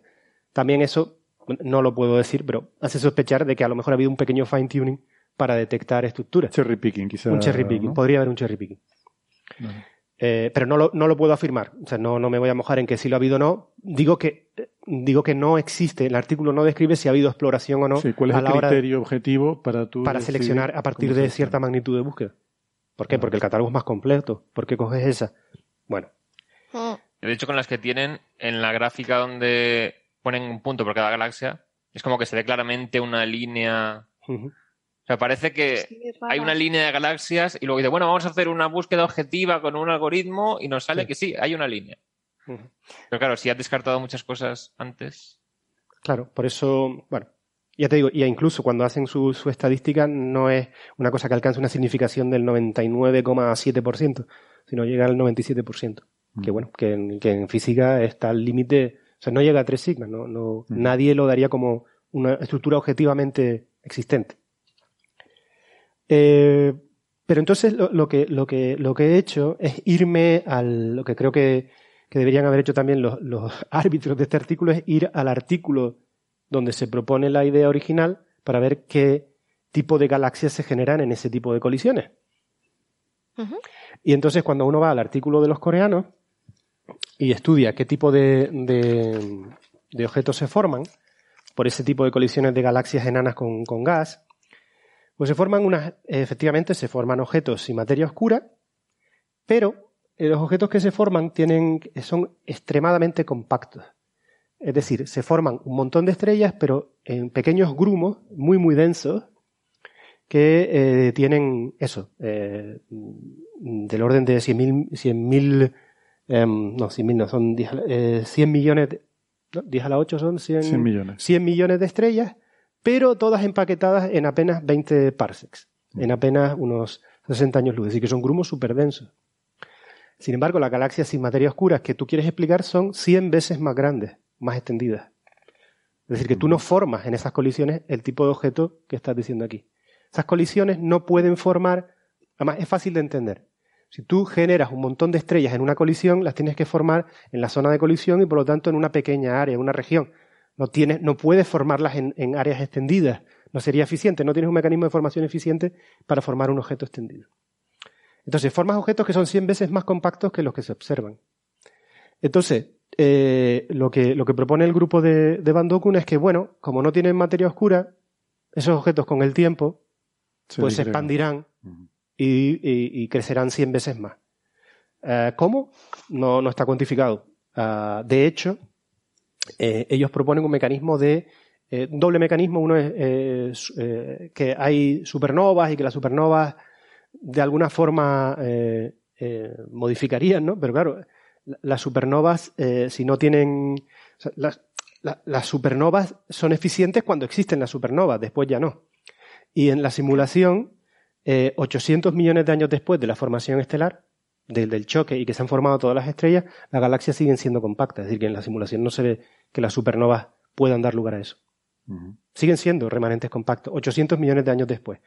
Es una pena que la evolución no siguiera, pero entonces, ¿qué les queda? Pues lo único que les queda es la posibilidad de que al no tener materia oscura y estar en un ambiente que, bueno, pues que está lleno de, de galaxias y tal, pues se estiren y se formen, eh, se, se- se estiran y crezcan ese 100 veces más. Pero de momento lo que quiero decir es que las galaxias que se generan no son, no son de esas características. Eh, Ellos el- usan dime. el, el tema de los cúmulos globulares tan masivos y tal, sí que dicen que es por eso, ¿no? Ah, vamos a eso que- ahora, vamos a eso. Vale. Seguimos.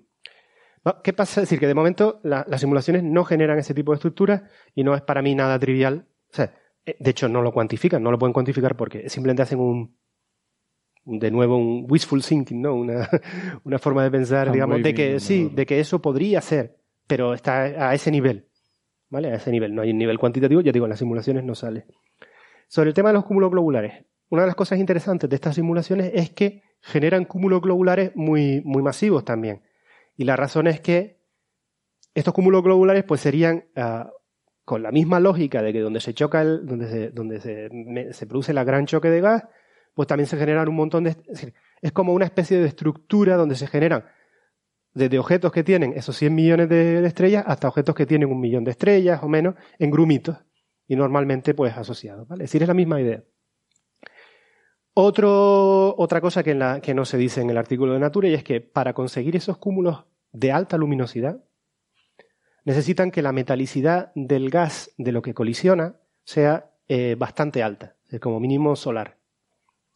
Cuando bajas a la metalicidad del gas que uno espera en galaxias enanas, que por lo menos es un décimo o menos, entonces no forman eh, de forma eficiente cúmulos globulares brillantes, porque al carecer de metales, al carecer de metales, la formación estelar no es tan eficiente. ¿Vale? Entonces, de hecho, en la simulación dicen que cuando bajan a metalicidades un- un- de un- una centésima de la solar, algo más parecido a lo que uno esperaría, los cúmulos globulares que ellos producen en estas colisiones de, de galaxias con mucho gas son del orden de los cúmulos globulares normales, es decir, 100.000 estrellas, ¿vale? Y también eh, pequeñitos.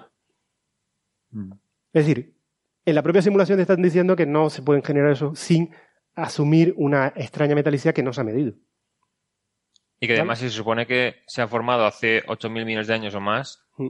es hace mucho tiempo para que haya metalicidad. De hecho, eso, exactamente, si vas hacia atrás en el tiempo, todavía uno esperaría metalicidades más bajas. Tienes menos, menos cantidad de tiempo para enriquecer el medio. Pero bueno, ah, lo que quiero decir es que para producir, o sea, lo que quiero decir es que hasta la, la idea base de la simulación no produce lo que se observa. ¿Vale? Es decir, eh, hay un salto de fe de que con el tiempo eso se, eso se, se generará. ¿Vale? Entonces, eh, más cositas que no encajan. Pues eh, las galaxias que supuestamente serían los progenitores sin materia oscura, hay una de ellas que- que Javier Román estudió con detalle, que es la que ellos llaman el RCP32, bueno, que de R es de Román, C de Castilla y P no recuerdo, eh, déjame decir el autor, por, por ser un poquito más... Román, Castilla y Pascual Granado son los, los autores del catálogo. Eh, pues Javier me comentaba, dice, es que además hay algo raro, dice, en la galaxia que ellos consideran que debe estar muy rica de materia oscura y ser la progenitor, también hay un, si asumes que está a la distancia que ellos dicen, tiene un cúmulo globular muy brillante. Que no se espera, porque esa galaxia era el resto de la galaxia normal. Es decir, allí no se formó ningún. ¿Entiendes? Es decir, que la anomalía de cúmulos extraños deberían solo estar en las galaxias en medio, no en los progenitores. Y una última, bueno, yo creo que he comentado bastantes cosas que no, que no encajan bien, pero una última es eh, la velocidad ah, del choque. Es un parámetro importante porque ellos necesitan explicar que la- la- las diferencias de velocidades de las dos galaxias sin materia oscura y la distancia a la que se encuentran según sus mediciones. Entonces, cuando hacen el cálculo, el choque tuvo que ser al menos a una velocidad de 350 kilómetros por segundo. ¿Vale? Eh, Ahora bien, el sistema donde, donde se encuentran esas galaxias, ese grupo de galaxias, tiene una velocidad típica, una dispersión de velocidad típica del orden de 100 kilómetros por segundo. Mm. Bueno, no es que sea completamente imposible de que dos cosas, pero bueno, está un poco al límite de que, aunque Sí, sea un choque frontal, Es más de tres veces. O sea, si es una distribución normal son tres sigmas. bueno, lo pongo como que la velocidad parece demasiado alto para el entorno. Sí, No solo tienen que darse la, la- la circunstancia de que colisionen dos galaxias ah, ah, directamente dos galaxias pequeñas, porque son galaxias enanas, sino que además tienen que hacerlo a, una Sí, velocidad ah, muy alta, Sí. 350, para poder explicar Bueno, su es la relativa entre la velocidad relativa entre ellas, ¿no? Efectivamente. ¿Vale? Es decir, que bueno, tienes 100 kilómetros por segundo por un lado, ¿vale? Pero aún así tienes que forzar un tiene poco. alineada. Mm. O sea, no es la velocidad natural del sistema. Sí, sí, sí. No es la más probable como colisión. Pero claro, es, bueno, es simplemente una posible más. Y por último, em, No, pero a ver, no, no es ninguna tontería. Quiero decir, es que es, que dista mucho de la dispersión. Eh, Mm. ¿Cuántos objetos tienes ahí? O sea, si tienes 100 objetos, pues bueno, puede ser que haya alguno que tenga esa no, es que de hecho pero- también es un sistema relativamente pobre en galaxias. No esperas tantas. No es un cúmulo de galaxias enorme, ¿no? es un grupo. 100 kilómetros, eh, una dispersión de velocidades de, de 100, 150 kilómetros por segundo, pues es del orden de un pequeño O sea, grupo. Si, si, la, si la dispersión es 100, eh, una velocidad relativa de 300, eso es 3 sigma. Eh, tienes, que- te- sería un 0,3% de objetos los que tengan esa velocidad. Si lo supones como respecto al sistema de referencia de uno de ellos, que se encuentre otro con esa. Bueno, a mí eso me pareció también extraño. Y, y no sé si había alguna otra cosa más. eh, ahora mismo no, iba a comentar otra cosa más, pero no me no tengo en la. A ver si lo encuentro en mis notas, pero no tengo más en. Ah, bueno, creo que lo he dicho más o menos todo, un poco la, la crítica que intento hacer constructiva de lo, de lo que encuentro. Y bueno, por, por la razón por la que, por la que tengo eh, serias dudas de que esto, bueno, las dudas que tengo empiezan, por supuesto, desde el principio, en las que, en las que creo que las distancias están mal medidas, con lo cual entiendo que todo lo demás, pues ya es un poco artificial. Están tratando de explicarse algo complejo. Pero es que creo que incluso el mecanismo de, de explicación propuesto, aun asumiendo ese esquema mental, eh, tiene muchas cosas que no, no encajan. Y, que, y eso, por un lado, hablando solo del mecanismo, y hablando sobre la publicación en sí, eh, creo que, que la ausencia de- de nuevos aportes observacionales que pudieran probar tu escenario, pues también no, no termino de entender muy bien eh, que se publicara con una, re- una revista de este tipo. ¿no? Yo no lo he leído, pero la verdad es que tal como lo has contado me suena efectivamente muy, muy vacío, ¿no? O sea, como una idea para empezar a trabajar está bien, o sea, Mm. para que nos, nos juntemos en un grupo y digamos, oye, existe esta posibilidad, eh, vamos a ver cómo podemos eh, ¿no? intentar confirmar si este escenario es, es plausible, bien, pero de llegar a eso y publicarlo, eh, no sé, como una, como una explicación en una revista de estas, con lo difícil que es publicar en una revista de estas, es sorprendente, ¿no? Sí, pero, jolín, no tienen, no sé, o no les interesa que más gente colabore, no, no tienen, a lo mejor el instrumento que usan no es el adecuado, no sé. Bueno, yo creo que, que al revés, esto es una, esto es una estra- estratégicamente, al, al volver a salir una revista de alto impacto, pues lo tienen mucho más sencillo para poder seguir pidiendo tiempo de observación, hacer un, por ejemplo, ahora mm, tienen capacidad, está publicado en, en Nature, no deja de ser una cierta revista, bueno, con todas sus críticas, eh, en nuestro estándar es como la revista de referencia y que por lo Sí. tanto, o sea, yo he leído, yo me he ido a las bases para intentar hacer una crítica seria del artículo. No me quedo solo con el artículo, sino intento ver de dónde viene la idea, ¿no? Y ver si encaja. Pero desgraciadamente sabemos que muchas veces los árbitros no hacen ese trabajo, ¿no? Y entonces, Claro. y mucho menos lo va a hacer eh, alguien que lea una propuesta de investigación en la que simplemente se le dice esto está publicado en Nature y eso, eh, por lo Mm. tanto, le da un criterio de autoridad que te va a facilitar la consecución de tiempo en grandes telescopios, tipo Keck, eh, tipo, bueno, los que sea, para poder seguir el estudio de eso, que está bien. O sea, en de- definitiva, se está metiendo mucho tiempo en una, en una serie de objetos que, bueno, ah, yo creo que tiene mucha, muy baja plausibilidad de que este, de que este escenario sea cierto, Ujú. Pero bueno, no deja de ser, estamos observando objetos astronómicos, no es que se esté dedicando a la observación de, de cosas que no tengan sentido, ¿no? No sé, a mí quizás lo que me sorprende de esto es algo que tú mencionaste antes de pasada, ¿no? Y es un poco la frialdad de la comunidad, el hecho de que pues no haya otros grupos. Eh, sí recuerdo al principio cuando hubo la controversia Sí. esa con la distancia, después de la primera publicación hubo otros dos o tres artículos, además del tuyo, eh, pues bueno, cuestionando el asunto, ¿no? Eh, y luego parece como que, no sé si es que el interés ha decaído y, y esto es, bueno, este grupo con su historia y, y a los demás les da un poco igual, pero no parece que haya un montón de gente que se haya lanzado en esto a ver si si sí o si no, ¿no? Eh, parece que es ustedes lo están siguiendo y sí, poco más, ¿no? Sí, los datos tampoco es que den mucho, mucho más de... mm, De sí, yo creo que los datos, los datos que hay ahora ya son un poco el límite de la tecnología actual. A lo mejor con James Webb se podrá hacer algo más, pero es que se ha dedicado a un esfuerzo observacional tremendo, con un montón de telescopios de 10 metros y... y, o sea, ¿Se va a observar este campo con el James Webb? eh, no lo sé si ahora, me imagino que ahora abren la posibilidad, de nuevo con una tour detrás, pues a lo mejor en principio tiene sentido hacer eh, eh, más observaciones, por ejemplo, de las galaxias que hay en medio de la cadena, ¿no? Así que bueno, que, que continuará, pero Continuará. supongo que sí, así que Ah, entonces guardo por aquí Jolín, la pero- entradilla, ¿no? Sí, pero Jolín, con el James Webb se supone que tenéis más precisión, que igual se le puede refutar y decir, señores, que esto no. Mm. De hecho, yo creo que con los datos actuales ya se refuta, pero bueno, ah, la- la- aquí está faltando, creo, ah, como parte interesada. La, ¿Está la- faltando ver el tip del GRB? Sí, es que no, no, son pocas estrellas, es difícil verlo. Eh, el, el tip, eh, o, sea, yo aprendí, o sea, yo estoy contento de haberme metido en cierta forma aquí porque he aprendido muchísimo para poder, no era mi campo de investigación directo, todas estas cosas, pero, eh, eh, pero que incluso que los métodos que uno entiende que, que son precisos resulta que no, ser, no serlo tanto y que dependen solo de si las estrellas, las poblaciones estelares que uno investiga son de ciertas características o no. O sea que ese famoso tip pues se diluye más o menos en función de, de la metalicidad, edad de las estrellas, en fin, que no, no hay nada tan limpio como parece, ¿no? Mm. Por eso digo que una, le- una lectura casual Ni cefeidas que se puedan observar. eh, Mm. están Hay- demasiado lejos para ver cefeidas. Eh, no, en principio, si no recuerdo, no recuerdo, la verdad que no recuerdo. No quiero decirte ahora porque creo que eso lo planteamos, pero creo que sí que está un poquito lejos. Igual con el. Con el James Webb a lo mejor James se puede hacer algo en infrarrojo. Bueno, ahora hay mucha, mucha, y es muy importante medir distancias con precisión por todo el tema de la controversia de, de Sí, la, la constante de Hubble. Mm. Así que bueno, que se está trabajando mucho en, en mejorar la precisión de medida de las distancias.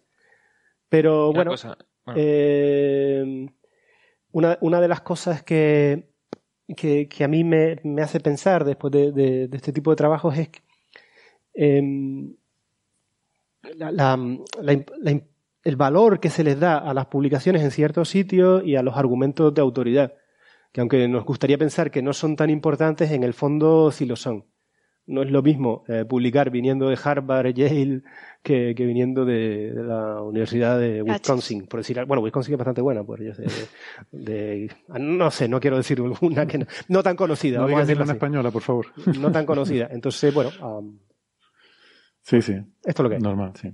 No, pero yo- una cosa, en, sí, en el paper, cuando en la, en la parte de métodos ahí escondido dicen lo de la distancia, ellos dicen, bueno, pero es que con cuatro métodos diferentes, independientes de medir la dispersión, ya está claro que la distancia estaba bien. Entonces, ¿qué métodos usan ellos? O sea, cuatro métodos independientes dicen, dicen que hay para haber medido la dispersión de la galaxia. ¿La distancia te refieres? Sí, ellos dicen la dispersión y que con la dispersión han sacado que la distancia sí que era correcta. Bueno, eh, ya te digo, ahora mismo toda la... Ha habido, si tendremos básicamente varios criterios. ah, que cada uno de esos criterios para medir distancias se basan en, en- una serie de hipótesis, ¿no? Entonces, eh, uno es, por ejemplo, encontrar esas estrellas de la rama de gigantes rojas más brillantes, intentar detectar dónde están, y como sabemos que básicamente pues tienen un cierto brillo en valor absoluto, pues calibrar. Pero resulta que ese, ese salto, esa, esa ausencia, pues no es tan sencilla, porque existen estrellas AGB por encima brillantes y a veces. Después la, la otra es utilizar lo que se llaman fluctuaciones de brillo superficial. Y con esas técnicas, eh, pues resulta que lo más lejos que lo puedes poner, con los mejores modelos actuales, es, eh, es más cerca de lo que ellos dicen. No. Eh. Está entre, entre lo que nosotros decíamos originalmente y lo que ellos decían. Sí, Eh, pero no es que creo que releyendo mencionan a la vez el tema de posibles errores en la medición de las masas o las distancias. Entonces, sí, dicen que hay cuatro modos independientes de medir la dispersión de velocidades y las distancias menciona solamente lo de la rama de las gigantes. Claro. Pero sí, dicen que con eso ya está Sí, ellos Claro, ya- eh, insisto, de que- este, este artículo solo, solo puede publicarse bajo la hipótesis de que la distancia Sí, sí, sí. Es, es la que ellos comentan de que están lejos. Y de que no están asociadas, por ejemplo, ellos también rechazan la idea de que, por ejemplo, hay un caso claro que es la- la- las colas de interacción que hemos, la, la destrucción de una de esas galaxias por, por su asociación con una vecina que está más cerca, que es lo que decimos nosotros, pero ellos dicen eh, que no todos los artículos son capaces de ver esa estructura.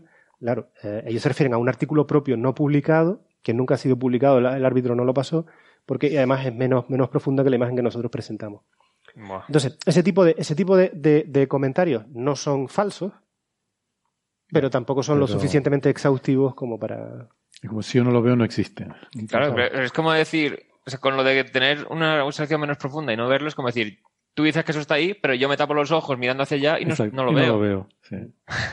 Por lo tanto, no, no es- ¿Dónde está la contaminación? ¿Dónde está? A ver que yo la vea. ¿Dónde está? Que no la veo. Es como el señor ¿Dónde ese, está esa interacción? es- ¿Dónde está esa no, interacción? Yo no la veo. Dios Bueno. mío, qué horror.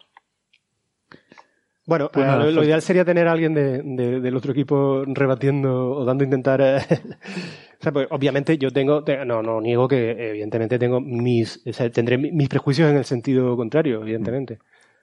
Sí, no, por eso, bueno, hacemos la introducción. con- eh, tú contas, creo que lo has hecho bien, has contado lo que este grupo propone y luego has dado tus contraargumentos, ¿no? Pero bueno, eso Claro. no quiere decir que. Pero probablemente también exista una ristra de contraargumentos ¿no? de, a los contraargumentos. Eh, pero bueno, yo no he sido capaz de encontrarlos. De, verdad, prometo que yo intento ser lo más objetivo posible. aunque pero bueno, evidentemente tampoco- es imposible serlo del todo. Claro, tampoco se trata de decir a los oyentes, mira, que ellos están equivocados y esto. mm, No, pero no, bueno, no, pueden no, tener una visión que- desde dentro de esta controversia, que yo creo que es bonito de ver cómo la ciencia funciona también a base de estos debates. Y, oye, yo qué sé, Por eso quién sabe, lo- insisto- lo, mismo Van Dokun tiene razón y, y tú estás equivocado. Por eso aquí, insisto pero- tanto que sería ideal que un tercer grupo Mm. independiente Sí. Hiciera algo de esto. De- pero desgraciadamente no sé si es que la gente piensa que es demasiado controvertido y no le interesa estar en controversias o lo que sea. O esa sería la, la- una de las posibles explicaciones. La otra posible explicación es que la gente haya dicho. Pero si esto no es que no merece demasiado la pena. Sí, yo he llegado a la conclusión de que la gente está muy liada haciendo sus cosas. También, ¿no? Y de repente sale alguien por ahí con una controversia sobre no sé qué y dice, ah, qué, qué interesante eso, a ver, a ver en qué queda. Y Sí. yo sigo haciendo mi cosa, ¿no? Claro. Sí. Em, es Bueno, raro. Astrocat Info dice que los invites a Coffee Break. Astrocat Info, pero Astrocat Info están invitados. Esto es. eh, no, Alex, pero no, no, Y de- me, refiero- me No. imagino que se refiere a la Ah, gente que de, a la gente de Van Dokkum y. A Dokkum. Sí, sí. Eh, hombre, no sé yo si se rebajarían a esto a, a venir a Coffee Break. Pero, pero bueno, eso que es lo que digo, que si tampoco se trata de, de hacer un. Él respondía en su y blog, de- ¿no? Y de resolverlo. O sea, esto es una, una cuestión abierta, como decimos siempre, una cuestión abierta y como Mm. tantas otras, ¿no? Eh, que, que hay y simplemente. No, no estamos intentando convencer a nadie de que. Bueno, de- Astrocat Info es a- Alex, me imagino. Es Alex. Alex Roach. Roach. Sí, Alex. sí, por eso. Hola, Alex. sí, sí. Bueno, Viejo amigo de ustedes. pues chicos, yo les dejo, porque Muy tengo- por asuntos familiares, eso, ser padre es lo que tiene. Vaya.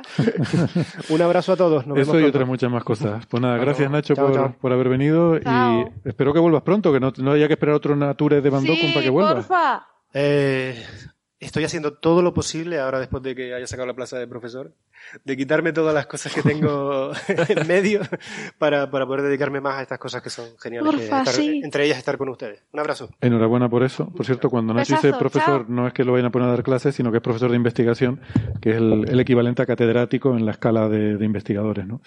O sea que podemos decir profesor Trujillo, más que, más que doctor Trujillo. Profesor Trujillo, suena muy bien. Sí, sí. Pero no queda súper villano. No queda supervillano. No. no. Es que claro, es que profesor, es que Nacho es, tienes Eh, cara de buena ¿no? Hay- gente, hubo- no pareces un supervillano. Hubo un Trujillo que fue un dictador en. ¿Dónde fue? En, Ostras. en Centroamérica, no recuerdo ahora el país. A ver. Que una vez me preguntaron, entrando a Estados Unidos, ¿está usted relacionado con el Trujillo? Ah, Digo, sí. Digo, que yo sepa, no, pero probablemente algún familiar remoto. Rafael Trujillo, República Dominicana. Bueno, un abrazo. Un abrazo, Nacho. Chao, próxima. besote. Bueno, pues. Queda vamos- primero. ¿Cómo? Gatos o lunas. Eh, luna, luna. Lunas, es lo que te iba a decir, estoy aquí. sí. Nos vamos a la no, luna. jolín, que es interesantísimo, sí. Porque mm, hay un par de cositas ¿no? de, de la Luna. Lo primero es, eh, bueno, no sé, Héctor, si tienes alguna preferencia en particular sobre el orden de... Porque había dos cosillas, ¿no? Entonces, eh, yo tal como los tenía puestos aquí, eh, pero me da un poco igual, pues tenía puesto el tema de que han intentado, mm, que, me sale crecer plantas, no, eh, cultivar plantas Sí. en regolito lunar traído por las misiones Apolo traído a la Tierra. Y bueno, pues se han estado haciendo experimentos, ¿no? Y parece mentira que pues, año 69, ¿cuánto estamos? 70 años después, eh, 50 años después, no, 50, perdón, Sí. que hace poco fue el aniversario, de hecho. Eh, pues estamos todavía aprendiendo y haciendo experimentos interesantes con todas esas muestras que trajimos de la Luna, ¿no? Claro, que todavía está aprovechándose como se puede lo que se trajo, no sé, hasta que además el regolito este tan fino que usaron para cultivar las plantas, Por cierto, Resulta regolito, que se habla mucho cuando Sí. hablamos de... Regolito es tierra, ¿vale? Para la gente lo tenga Sí. claro. pero Entonces, "Ah, el hay que llevar cuidado. O sea, el El regolito es polvillo ese. Polvillo, es- tierra. una especie de aren- arenilla, polvillo, Arenilla. pero está como muy desintegrado por impactos de meteoritos, por radiación, etcétera. O sea, Tiene no mucha tiene solera, ¿eh? materia porque orgánica. está machacado, está machacado por, por impacto de meteoritos y de, y de rayos cósmicos a lo largo de miles de millones de años. Exactamente. O sea, es una especie de. o sea, hay gente que dice en el artículo lo llaman suelo, soil, Mm. pero Soil. hay que llevar cuidado porque el No. suelo en la tierra tiene materia orgánica y nutrientes que pueden las plantas usar para crecer. Y esto no tiene nada de eso. Mm. Nada. Se lo Tiene tuvieron que minerales añadir. y ¿no? tal. Mm. Ahí está.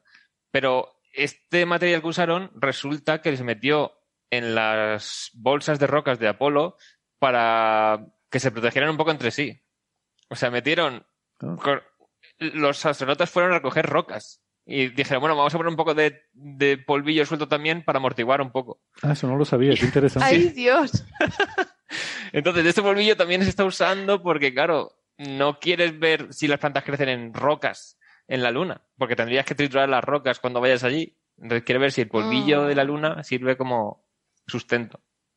O sea, todo esto viene para, como ahora está el programa Artemisa tomando ya fuerzas, si se quieren eh, hacer de forma más eficiente el tema de todos los recursos que hará falta para mantener astronautas allí, si no queremos tener que eh, subir desde el pozo gravitatorio de la Tierra La todo el material, toda la comida, todos los nutrientes, etcétera, habrá que ver si se pueden cultivar cosas allí.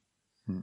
Entonces, claro, el tema es que se usa muchas veces para experimentos con terreno lunar, se usan lo que se llaman simulantes. O sea, que es, vamos a, coger una especie de material o polvo fino que tiene una composición parecida y con eso se hacen experimentos. Por ejemplo, si van a probar un taladro nuevo, se usa el simulante en vez de estar usando muestras marcianas para probar un taladro. Claro. O sea, muestras marcianas o lunares, que se usa también de. Marte tal. Entonces aquí lo que hacen es, bueno, para cultivar las plantas, a lo mejor el simulante, por muy parecido que sea en ciertas propiedades, no es exactamente la escala, o sea, el, el caso real. Entonces, en el experimento este, comparan un, el simulante más usado de terreno lunar, que es, está hecho con ceniza volcánica, con muestras de las misiones Apolo 11, Apolo 12 y Apolo 17. Entonces, ahí es cuando han visto que este simulante Hay mucha diferencia. no es, no es nada parecido al caso real. Claro. Porque, claro, tú tienes en cuenta que puede parecerse, pero no ha estado bombardeado por rayos cósmicos durante miles de millones de años. No ha estado sometido a tan. O sea, eh, la ceniza terrestre, quieras que no, va a tener. Tiene mucha materia orgánica, la ceniza volcánica. Pero además de eso, eh, algo de erosión siempre hay. Mientras que la luna, o sea, el, el polvo lunar es peligrosísimo inhalarlo porque son cristales afiladísimos con un montón de puntas. Mm. O sea, es- mirado al microscopio es un horror. Dices, esto habrá que protegerse, que los astronautas no lo respiren, porque las abrasiones que producen en el sistema respiratorio Son como cuchillas microscópicas, ¿no? Claro. Que de todas formas, me imagino que el simulante que se usa será eh, ese material volcánico justo recién salido, con lo cual materia orgánica no creo que tenga, sí, quizás algo de contaminación que no hayas podido evitar, pero en principio Claro, en estará bastante no. libre de eso. Pero, pero sí que es verdad que hay propiedades que, como dice Héctor, que son muy diferentes, ¿no? Como esa, esa geometría así tan, Claro. con esas aristas, ¿no? Y además dice en el artículo que el, el tipo de óxidos de hierro que hay en el- la ceniza es, creo que era con hierro 2 en vez de hierro 3. O sea, el de estado de ionización era diferente. Entonces, en el regolito lunar real había algunos compuestos que eran más oxidantes que en la ceniza terrestre. Entonces, todo esto iba acumulando una serie de problemas. que el estado de ionización, el, el número de, de átomos de, El- de Sí, o sea, el- es un compuesto iónico. Entonces, Vale, cada- Claro. como comparten, son iones, vale. pues era hierro 2 Y- y más. vi, eh, vi también, miré un poco por encima del artículo, no lo leí en profundidad, pero vi que también me, me pareció muy curioso que era hidrófobo, ¿no? El- Una el de ellas, uno de ellos, o sea, en muestras, no sé si la del Apolo 17, tuvieron que mojarlo un poco más porque era hidrófobo la muestra. O sea, le Pero, sea, agua y lo- como que repelía el agua y se quedaba solo en la superficie, no Sí, penetraba. más que echarle agua, le ponían agua por debajo para que por capilaridad subiera. Y creo que las de uno de los sitios era hidrófobo. Entonces tuvieron que poner, tuvieron que removerlo más para que pudiera subir por capilaridad del agua. Creo que era desde la Apolo 17. Ujú. Y bueno, lo que han visto en las fotos se ve. Cultivan en el simulante de hecho con ceniza volcánica terrestre las plantitas estas que son una de las plantas más estudiadas de la ciencia, que se conoce el Sí. genoma completo, se llama Arabidopsis. Y bueno, esto la gente que se dedique a, a genética de plantas la conoce seguro, porque es la más, la mejor estudiada. Es como la mosca de la fruta de las plantas, ¿no? Básicamente. Eso básicamente. es, sí, el arabidosis, sí. Sí, sí. Entonces, hacen como cuatro plaquitas y cada una tiene cuatro muestras con el simulante y una muestra de Apolo 11, una muestra de Apolo 12 y una muestra de Apolo 17. Entonces, así tienen un n igual a 4 para las de Apolo y n igual a 16 para las muestras terrestres. Y les sale que en Apolo 11, que es la que más tiempo lleva expuesta a los rayos cósmicos y todo, una de las cuatro plantas, de hecho, se murió. O sea, es la que menos crece de todas. Y Apolo 12 también un parecido. Y Apolo 17, que es un terreno. Se hizo famoso porque se puso a gritar el geólogo que iba en esa misión, que era la primera vez que iba un geólogo en las misiones Apolo. Y era la última misión Hay Apolo. que sacar es también. Se, se puso a gritar: ¡Es naranja! ¡El suelo es naranja! Porque era terreno volcánico. Entonces, ahí había habido erupción más reciente de algún volcán lunar. Entonces, ese material lleva menos tiempo expuesto a las inclemencias del espacio. Entonces, ahí parece que creció un poco mejor la planta. Entonces están diciendo, a lo mejor, si se quiere usar regolito lunar para cultivar plantas en la luna, habrá que tal vez excavar unos cuantos metros para sacarlo de- no de la superficie o buscar zonas donde el terreno sea más joven. Pero aún así también tienen el- en el material suplementario, tienen comparación de tierra normal con abono normal comparado con el simulante de cenizas y el simulante ya crece en menos de lo normal. Ujú. O sea, todas las fotos que hay del artículo en sí, dices, uff, en el simulante crecen bien, pero en el, en el terreno lunar crecen muy mal. Pero Sí, es que en el simulante ya crecen mal comparado con la tierra normal Sí. que se usaría para cultivar. Sí, bien las Crece como conclusiones. más débil, le cuesta mucho más. sí, sí, más pequeñito, todo. Sí, y bueno, sí, al hacer análisis genético, Eso mostra- que mostraba que la, la planta signos de estrés, ¿no? claro. O sea, el análisis Hombre, muestra más que Es análisis genético, es análisis de la expresión de los genes. Ujú. Y hay algunos genes que se expresan 100 veces más de lo normal, algunos se expresan menos.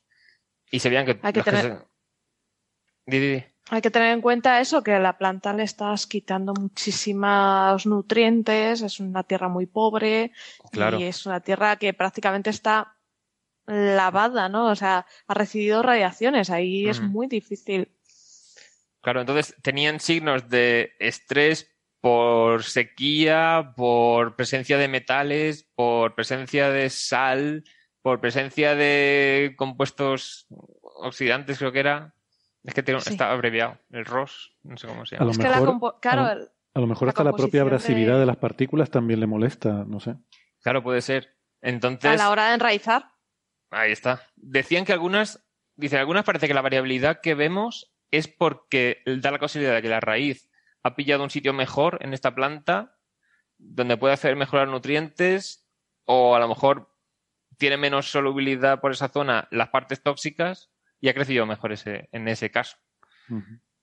Entonces, o sea, parece que el regolito el lunar es casi tóxico para las plantas, que crecen, pero Pero Bueno, muy pero ya que crezcan ya es impresionante. Es sí, decir, eso sí. nos estamos centrando en las dificultades, ¿no? Pero también Claro. podemos decir que el resultado fundamental es que se ha podido cultivar en regolito lunar. Es verdad que echándole agua y echándole nutrientes, Sí, pero como sustrato eh, ha funcionado. Aunque es verdad Sí, que sí, la sí. planta sale estresada y pequeña y Claro, medio, es que el- medio flojucha, pero sale. estas, Sí, eso está bien. una planta es en- como un... no, a decir que en todos los casos ha germinado. Eso es una victoria. Ujú. Muy impresionante, So- ¿no? Debemos pensar que una planta es un laboratorio en miniatura, entonces depende mucho de la química Claro. del suelo. Mm. Si tú le metes una química muy, muy extraña para ella o con Mm. algo que no, no le permite pues no salir adelante, le va a costar muchísimo. Ahora, hay una cosa, yo no sé si esto es directamente extrapolable a decir, bueno, ya podemos cultivar grandes extensiones en la. Luna, porque luego hay otra cosa, ¿no? Eh, la, la superficie lunar es muy rara y estamos aprendiendo cosas ahora. Por ejemplo, esta cosa del polvillo eh, se carga eléctricamente por la Sí. radiación que llega de, de rayos cósmicos solares, etcétera. Eh, parece que este proceso de levitación de polvo que se da en, en la Luna, como que eh, entre el polvillo más ligero y que se carga eléctricamente eh, por la repulsión electrostática, llega a levitar y genera toda una especie como de neblina de polvo, ¿no? A medio metro, un metro de altura. Y a lo mejor tener plantas en ese entorno, pues igual no pueden crecer, aunque eh, quiero decir que todo, todo ese comportamiento no lo estamos reflejando en este experimento, Bueno, pero la neblina se formaría en el exterior al vacío. en el exterior, las plantas, claro. las plantas sí. se cultivarían dentro Ah, en el de... interior, vale. Mm. Claro, no puedes cultivar en el espacio. Claro. Claro, claro, sí. No, verdad. necesitas una atmósfera artificial, necesitas una serie Claro, de yo, me estaba imaginando ya un latifundio ahí, porque claro, si No, quieres no, dar, no, no. dar a comer gente, tienes que tener grandes extensiones. Y tú ahí con el tractor, Yo venga, con el tractor. Sea, tendría que ser todo dentro de terreno, o sea, de- dentro de Sí. espacio habitable de la base. atmósfera, sí, sí, claro, como Claro, en el de marciano. hecho, Mm. En el experimento lo hacen... De labrar a mano, ¿eh? Sí, sí, sí. Van mano en plan, como lo hacen en laboratorios de tal. O sea, de hecho, hacen el experimento diciendo, eh, es un sitio con no mucha ventilación, pero no en una campana estéril. Mm. Porque las condiciones en las que se cultivaría sería en un sitio cerrado interior, pero no sería en una campana de experimento científico. Creemos que esto se cultivará pues en intentando cultivar comida para los astronautas dentro de la base. Como hay en la Estación Espacial Internacional un cubículo que utilizan para plantar, plantar pimientos, plantaron lechugas, ahí han hecho bastantes cosas. Las lechugas, sí, sí, le sale muy bien. Pepinillos. No, pepinillos, no, guindillas. Guindilla. Ostras, eso hay que ser masoca, no, no. no. Sí, sí, las probaron y ¡guau! picante. Pero claro, como ahí, los astronautas tienen el problema de que en la estación espacial, como el aire caliente no sube, entonces a la hora de comer no reciben tanta señal por el olfato.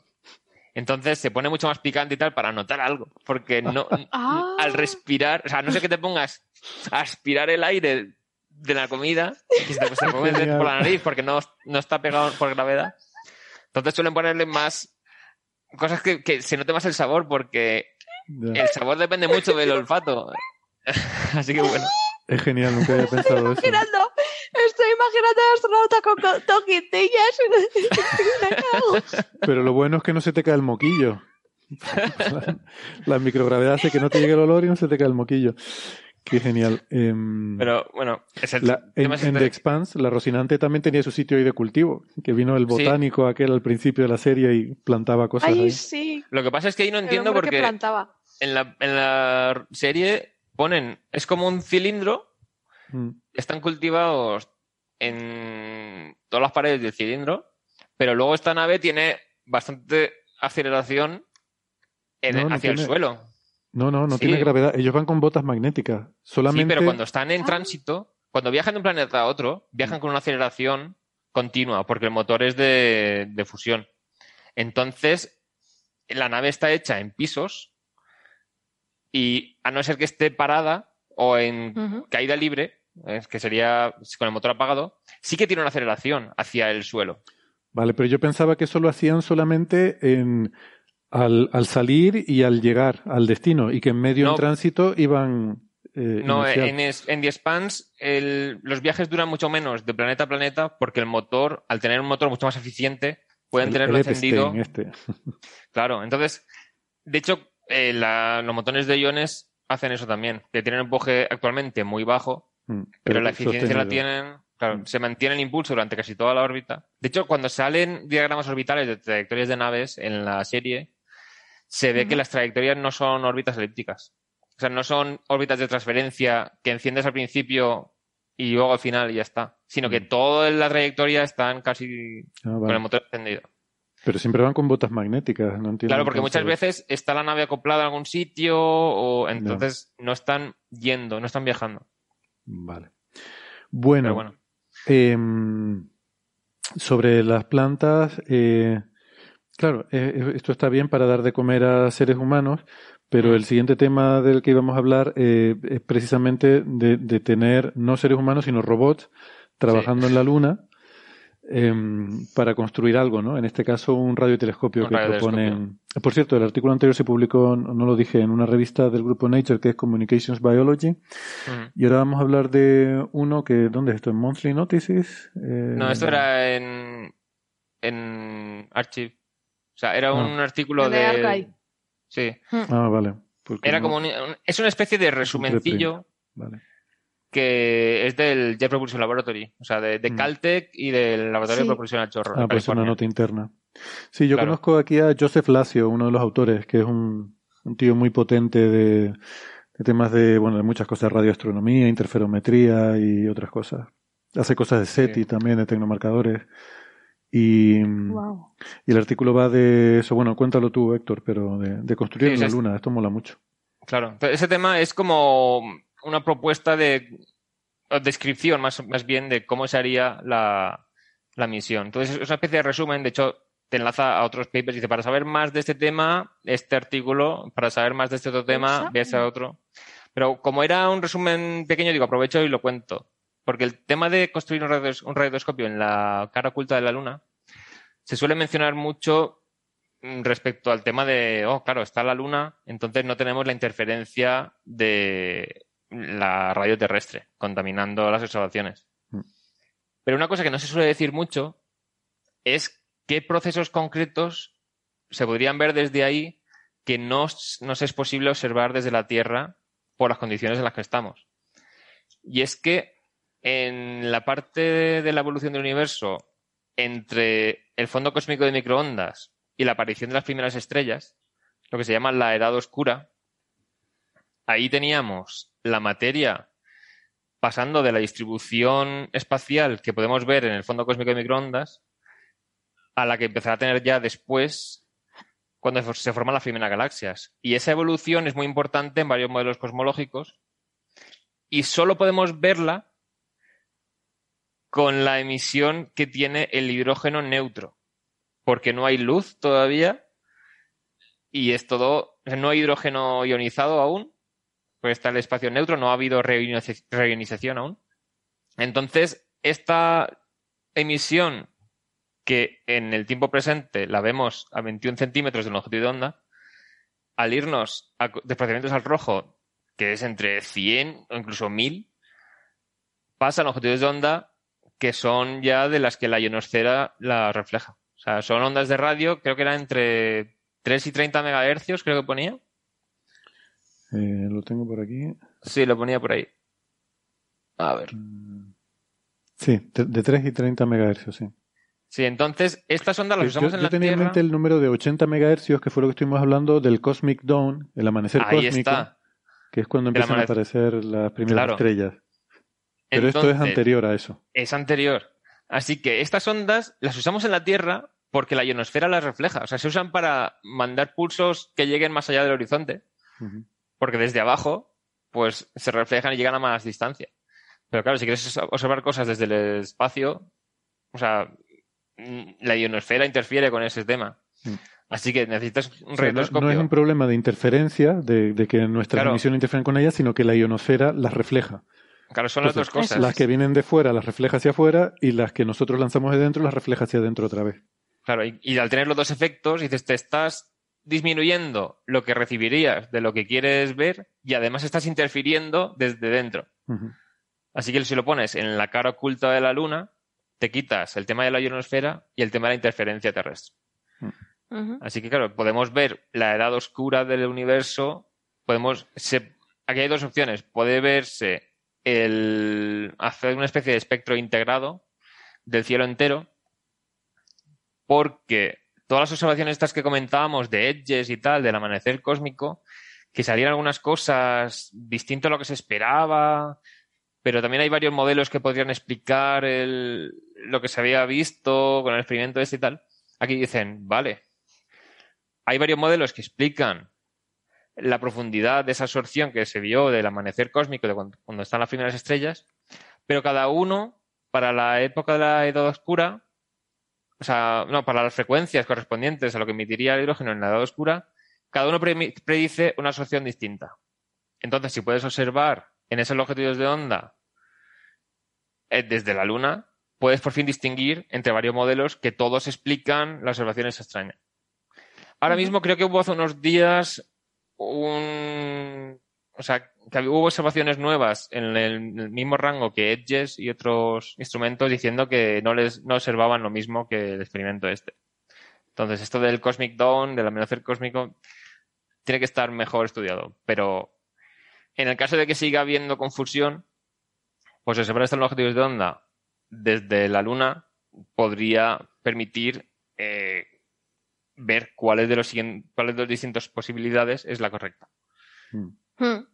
Otro tema es que si se hace observaciones de modo que puedas ver la distribución de esta emisión en el cielo, según el desplazamiento al rojo que estés observando, al cambiar el longitud de onda, no solo tendrás la distribución en dos dimensiones, como vemos en la lámina de espacio que nos llega desde el fondo cósmico de microondas, porque el fondo cósmico de microondas nos llega de las regiones del espacio que están en ese momento en el que se combinan los electrones con los núcleos atómicos. Que no sé cuánto tiempo era desde el principio hasta el final. No sé si era un rango de 10.000 años o... No me acuerdo cuánto tiempo era, pero era, era un, un instante concreto. Mientras que si tenemos un instrumento capaz de distinguir esta longitud de onda y, y puede hacer un rango de observaciones, podemos tener la distribución de la materia empezando en la forma que tiene durante el- la emisión del fondo cósmico de microondas a los millones de años siguientes. O sea, podría verse cómo va colapsando la, o sea, cómo va evolucionando la distribución de materia del universo, cómo se va concentrando hasta formar las primeras galaxias o no. Entonces, claro, esto para ver el tema de la expansión del universo cómo va, para ver si los modelos que tenemos en simulaciones son válidos, es como conectar las condiciones iniciales que se ponen en las simulaciones a partir del fondo cósmico de microondas hasta dar las galaxias visibles a las que podemos llegar con telescopios ópticos. Entonces, ese enlace entre una cosa y otra es importantísimo de, de estudiar. Hmm. Entonces, aquí, claro, dice, primero dan toda la justificación científica. De hecho, eh, también hay cosas extra que se podían ver como emisión de radio desde planetas extrasolares. Eh, también, no sé qué más decían, a ver. Ah, sí, tener experimentos como in- interferometría de muy larga base, pero con incluyendo la Luna. O sea, no, no te limites al tamaño de la Tierra. tierra y luna, imagínate. Claro, Claro. de hecho, ya hay algún telescopio, que- unos rusos llamado Radioastron, que es una órbita muy elíptica y se aleja, a, creo que era cientos de miles de kilómetros, casi la distancia de la Luna, y luego se volvió a acercar. Entonces, para ciertas orientaciones, sí que puedes tener una línea de base muy, muy larga. Mm. Y claro. ¿cómo construir un telescopio allí? Pues lo que proponen es mandar una especie de dos aterrizadores. O sea, primero buscar, buscan un cráter que esté a 20 grados de latitud norte y ah, en, en el lado, en dirección opuesta a la Tierra. Porque ven que con, la- con esa latitud, la parte del cielo que cubren, al tener la órbita lunar fija, pues evitas el centro galáctico con todo el ruido en radio que emite, y cubre bastante parte del cielo que no cubre la galaxia, entonces para estudiar el tema este cosmológico viene bien. Entonces, vale, hace falta un cráter que sea bastante regular, que sea bastante circular y que sea bastante suave y que tenga entre 3 y 5 kilómetros. Entonces hacen una búsqueda, seleccionan uno y dice, vale, entonces habría que poner en el centro del cráter que aterrice una cosa que se pose y plegado con una especie de origami como se hace el, el espejo del James Webb, o sea, no, el Como os gustan los origamis a los... Claro, es que hay que lanzarlo desde la Tierra, tiene que llegar todo muy planito y luego hay- queremos hacer un telescopio de un kilómetro de radio. Uf, Así que tiene que estar desplegándose desde el centro, pero a la vez otro aterrizador tiene que soltar uno o varios rovers en el borde. que vayan tensando. Claro, no tienen que colocarse en el borde, creo que eran unos seis rovers distintos, y cada rover tiene que anclarse arriba. Luego, la mitad del rover se suelte en plan haciendo rappel para bajar hacia el centro. Entonces se, Agarrar el- enga- en- sí. se engancha a la parte de la red y tal, que, es, que estará colocado ya preparado desde la sonda central, y luego vuelve a subir, porque quieren hacer un telescopio como el que había en Arecibo, que tendrá tensada la parte del cuenco, digamos, que sería una red de material conductor, y también el receptor, que iría con más tensión aún para situarse sobre ese cuenco de, de tela metálica. Entonces, claro, tiene que haber rovers que se enganchen en el borde, baje la mitad del rover descolgándose, digamos, bajando por el borde del cráter, pille Con la parte central y y luego luego, tiras. se tensa al subir de nuevo hacia arriba. Entonces, claro, están diciendo, hay que estudiar bien si es posible anclarse de esa forma o el regolito va a ceder y se va a caer. Mm. Hay que estudiar bien las propiedades eléctricas del regolito, mar- eh, regolito lunar, no sea Claro. que la reflexión y tal de las ondas te altere lo que quieran medir. Entonces, claro, es como un resumen de cómo sea el proyecto y dicen, hay que estudiar esto, esto, esto y esto. Mm. Entonces, Y más, y hay que estudiar más, porque si hay partículas en suspensión, hay ser un regolito claro, tan si se va ligero, hay cabes- los cabestrantes que van a tirar de... Sí, se van va... a tener un rozamiento extra y pueden Claro, claro, tener una erosión. Entonces, todo eso, o sea, los materiales van a tener que estar muy estudiados. No, es Claro. terrible. Construyeron la luna con, con ese polvillo por todas partes. Sí, y de hecho, el tema del polvillo levitante va a Mm. empeorar cuando empieza a haber más misiones. O sea, con cada aterrizaje se levanta polvo, que va a tardar un tiempo en volver a posarse. Entonces, había experimentos que decían esto, tenemos que estudiarlo antes de que empiece a haber muchas misiones a la Luna, porque cuanto más tráfico haya, más polvo en suspensión vamos a tener. ¿Y cuánto es el ritmo de impacto de micrometeoritos que van a ir agujereando esa, esa lona? Eh, No, como es una baña metálica, dará un poco igual. Ah, es una malla, vale, vale. No, Claro, una en- lona- en Arecibo, en Arecibo también era una, es una malla metálica. Vale. Entonces supongo que si un- esto se rompe, pues como lo que hace esta- es reflejar. Sí, no pasa nada, es una antena y... Claro. Vale, Y vale. con esto creo que lo mío ya está. O sea, es que una cosa que quiero decir siempre es eso, el tema de por qué queremos poner el radiotelescopio no se suele contar. La parte de la edad oscura del universo que solo puede medirse así, Sí, porque es, oscura. Sí. Claro. No, y a- pero y aparte que para, para cualquier otra cosa te quitas toda la interferencia de radio de la Tierra, que suele ser el gran problema con los radiotelescopios. Exactamente. Me De extraña hecho, hay que que, llevar- que no mencionen aquí como objetivo científico SETI. Estando Joel Lacio en este grupo, ¿no? Se ve que no... Hombre, supongo que querrán poner lo más... O sea, el objetivo de SETI Es también se para puede no hacer... llamar la atención de Avi. No, seguro que algún paper tendrá ya él también en, en de preprint sobre el tema. Bien, Pero bien. como lo de SETI se puede hacer desde la Tierra, entonces no sé si hay algún motivo especial para querer estas longitudes de onda en SETI. No, claro, si vas a buscar algo que solo se puede hacer desde aquí, sería eso. Pero bueno, Claro. pero desde la Tierra es complicado por todo lo que, fíjate, todo lo que estuvimos hablando, la señal, esa candidata a Breakthrough Listen 1, y al final era, eh, después Claro. de tanto, mm, de hecho, dos papers en Nature para concluir que era radiofrecuencia. Interferencia, o sea, interferencia de radio, ¿no? Sí. Eh, eh, es terrible, es que intentar observar desde la Tierra con mucha sensibilidad mm, eh, Claro. es, es dificilísimo. Y de hecho, proponen también, ahora que están las agencias espaciales e incluso compañías privadas diciendo de mandar una red de satélites de comunicaciones a la Luna para que, la- que las próximas misiones puedan comunicarse, están diciendo de proponer que, la- que el lado oscuro, o sea, el lado oculto o el lado lejano de la Luna esté Hmm. protegido. Hay una iniciativa para eso que la, la está liderando Claudio Macone, un astrónomo italiano, Sí, sí, sí. de, mm, de, de eso, de proteger de, de interferencia de radio el lado oculto de la Luna, por el, el Mm. valor que tiene para eso, ¿no? Y que se, que orbitadores, lo que sea que se hagan, que se aseguren de que no pasen por ahí o que cuando pasen se, se apaguen, eh, vamos, que no emitan Claro. mientras están sobrevolando la, eh, la cara oculta de la Luna, por lo menos entre un cierto rango de latitudes que son las útiles. Sí, es que la gente no se hace idea de lo débiles que son las emisiones de radio que se detectan en radioastronomía. O sea, que un móvil en Plutón sería más brillante que todo lo que se ve Sí, con los radiotelescopios. Son cosas... Y, y no lo, que se detecta, sino lo que se quiere detectar, porque lo que se detecta, Claro. bueno, ya lo detectamos, claro. pero es que queremos ir mucho más allá, ¿no? Ahí está. La ciencia siempre está en... eh, es que ahora esto se ve un poquillo Un poquito más. Entonces vamos a hacer ciencia con eso que, se- que apenas se ve. Claro. Siempre al límite. Bueno, Sí, sí, sí. quienes están siempre al límite y nunca se caen son los gatos. No sé cómo se las arreglan, pero es una cosa tremenda. Ha salido un artículo, Sara, en Scientific Reports de Nature sobre el, el comportamiento de los gatos, en este caso, no sobre el gran misterio, que es cómo se pueden dormir sobre el- la, la cornisa de, de cualquier cosa y no, y no caerse, sino, mm, en este caso, algo más mundano sobre el, el hecho de que se aprenden los nombres de, de sus amigos y de, la- y de la gente con la que conviven, ¿no? O sea, los gatos reconocen no solo su nombre, sino también el de otros seres. Sí, pero. Don Gato, en Benito, no sé quién, se saben los nombres unos de otros.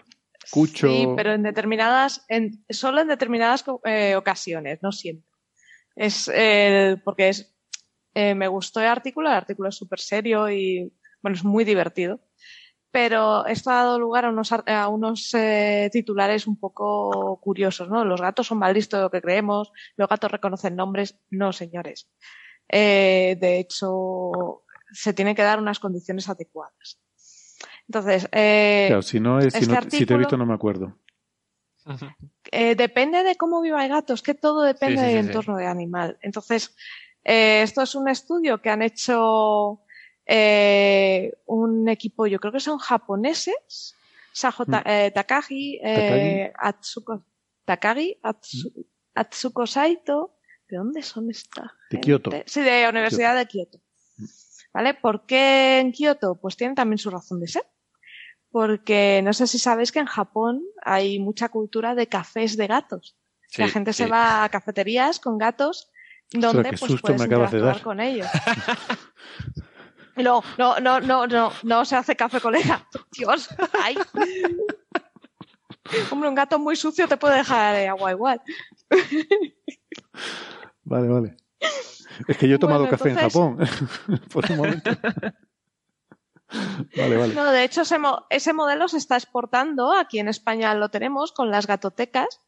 Y El de tener cafés- compañía de gatos, no el de hacer café con gatos. Sí, no, de hacer café con gatos no.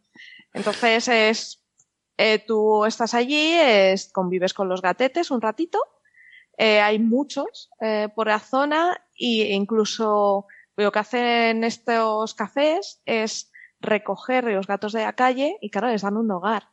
Y tú si uno de esos gatetes te gusta mucho, lo coges y lo puedes adoptar. Entonces, eh, este, estos gatos que viven en estos cafés se los han usado como grupo de control. ¿Y contra quién lo han comparado? Lo han comparado con un grupo de gatos caseros. Pero cuidado, eh, para tener un que saber si el gato es capaz de reconocer su nombre y tal, necesitaban gatos eh, que conviviesen con al menos otros dos gatos en una vivienda. Y se ha hecho, eh, no es un único experimento, son dos. En el primer experimento han cogido los gatos, además han cogido bastantes. Me parece que eran 78 gatos, más o menos. Eh, eh, los han cogido y en el, perdón, los han estudiado. En el primer experimento lo que han hecho es, le ponían al gatete eh, fotos de gatos con los que convivía y en unas ocasiones se escuchaba la locución de su propio dueño decir el nombre correcto del otro animal o el nombre incorrecto. Entonces ellos evaluaban el tiempo que se quedaba, porque el gato, según parece, cuando tú eh, llamas de una forma incorrecta al gato cuya imagen muestras en una pantalla, claro, el gato se quedaba como pinzado, como ¿eh? Y mostraba más atención al monitor. Esto se medía, porque se quedaba como mm, mm, extrañado. Este tiempo de extrañamiento, ¿no? Eh, es lo que se ha medido para saber si reconoce. Eh, se ha visto que efectivamente que cuando conviven con otros gatos en una vivienda reconocen el nombre de otros gatos, mientras que los gatetes de los cafés de gatos mm, son incapaces. ¿Por qué esto? Muy fácil. En una vivienda, eh, cuando conviven dos, tres gatos, conviven durante mucho tiempo, pasan mucho tiempo juntos y no se les meten más distracciones. Están ellos siempre tú vas a llamar a uno de ellos, ellos siempre están cerca. Mientras que en un café de gatos, que a lo mejor ahí puede haber 50, 100, pues es incapaz de distinguir a cuál de ellos lo estás llamando, ¿no? Es muy difícil. Por eso estas, esto se da en estas circunstancias de gato casero.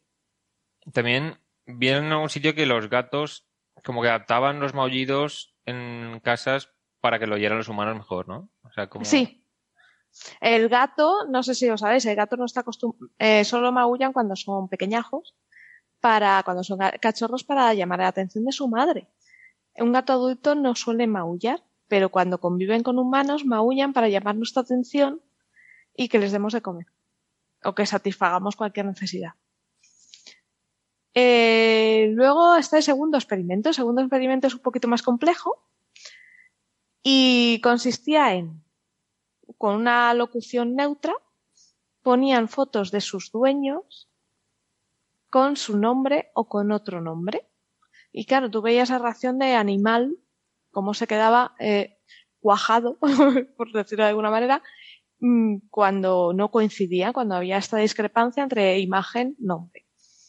Se han dado cuenta de que esto solo se da en ciertas circunstancias, que es que el gato viva en una familia, o sea, un gato casero que la familia se componga de varias personas. ¿Por qué? Porque un gato con un dueño solo, el dueño no se llama a sí mismo.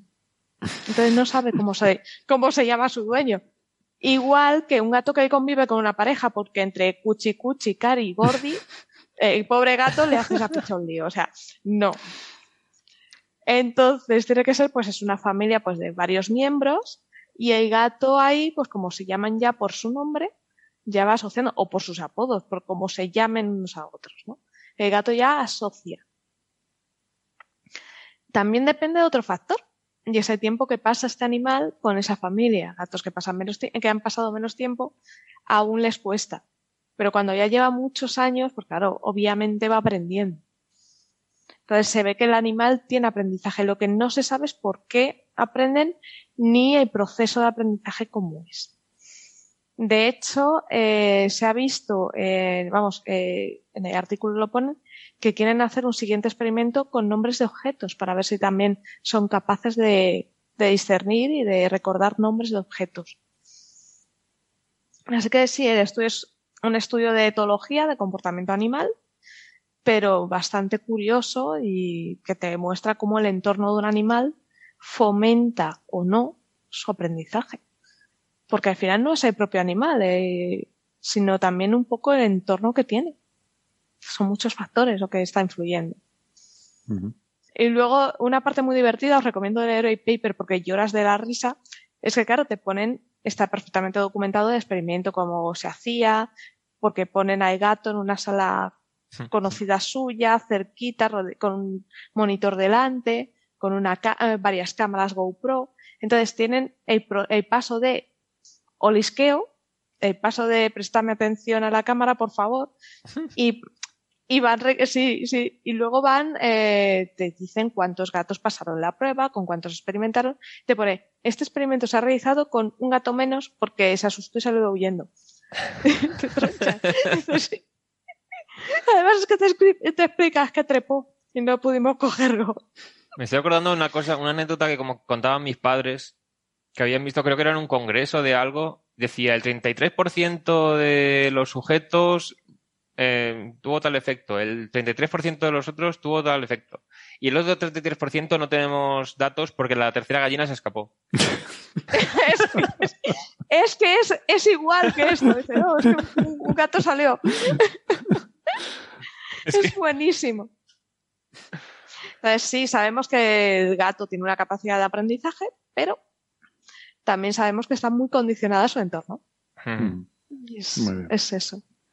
Claro, es que el aprendizaje de nombres y tal es una cosa que les viene impuesta por el entorno humano, digamos. Lo están oyendo, pero no Claro. solo impuesta.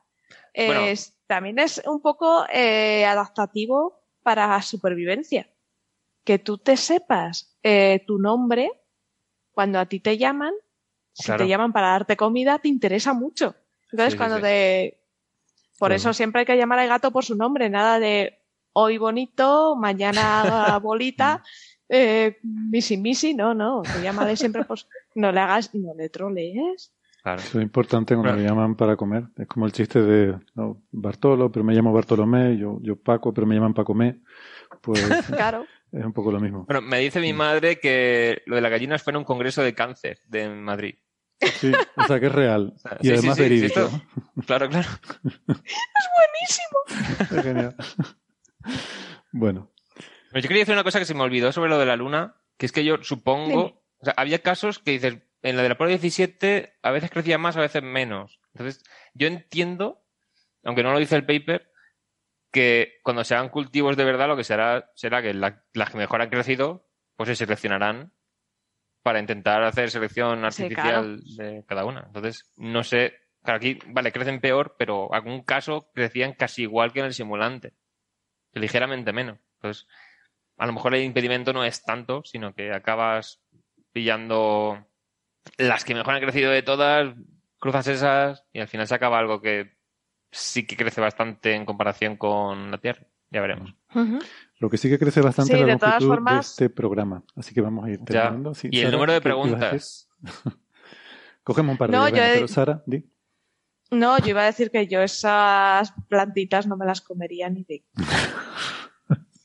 Habrá que Si, si estuvieras sola, si estuvieras en la luna y fuera lo único que tienes que comer, eh, yo No, que ¿sabes sí qué pasa? Que están procesando metales de la luna, Ya. están procesando compuestos que a lo mejor a nosotros no nos hacen bien.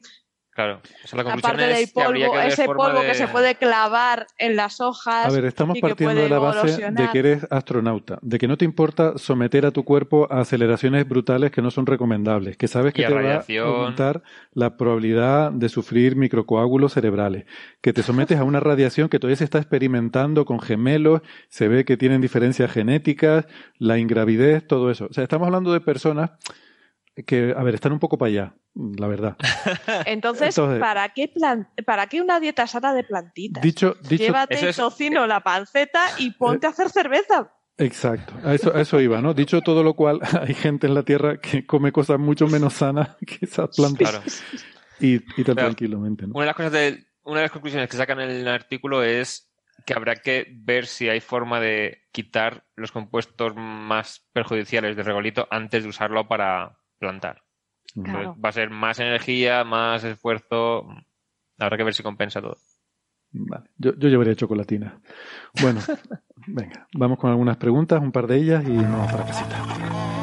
Aquí comienza Señales, Señales, señales de los oyentes. de los oyentes, de los oyentes, de los oyentes.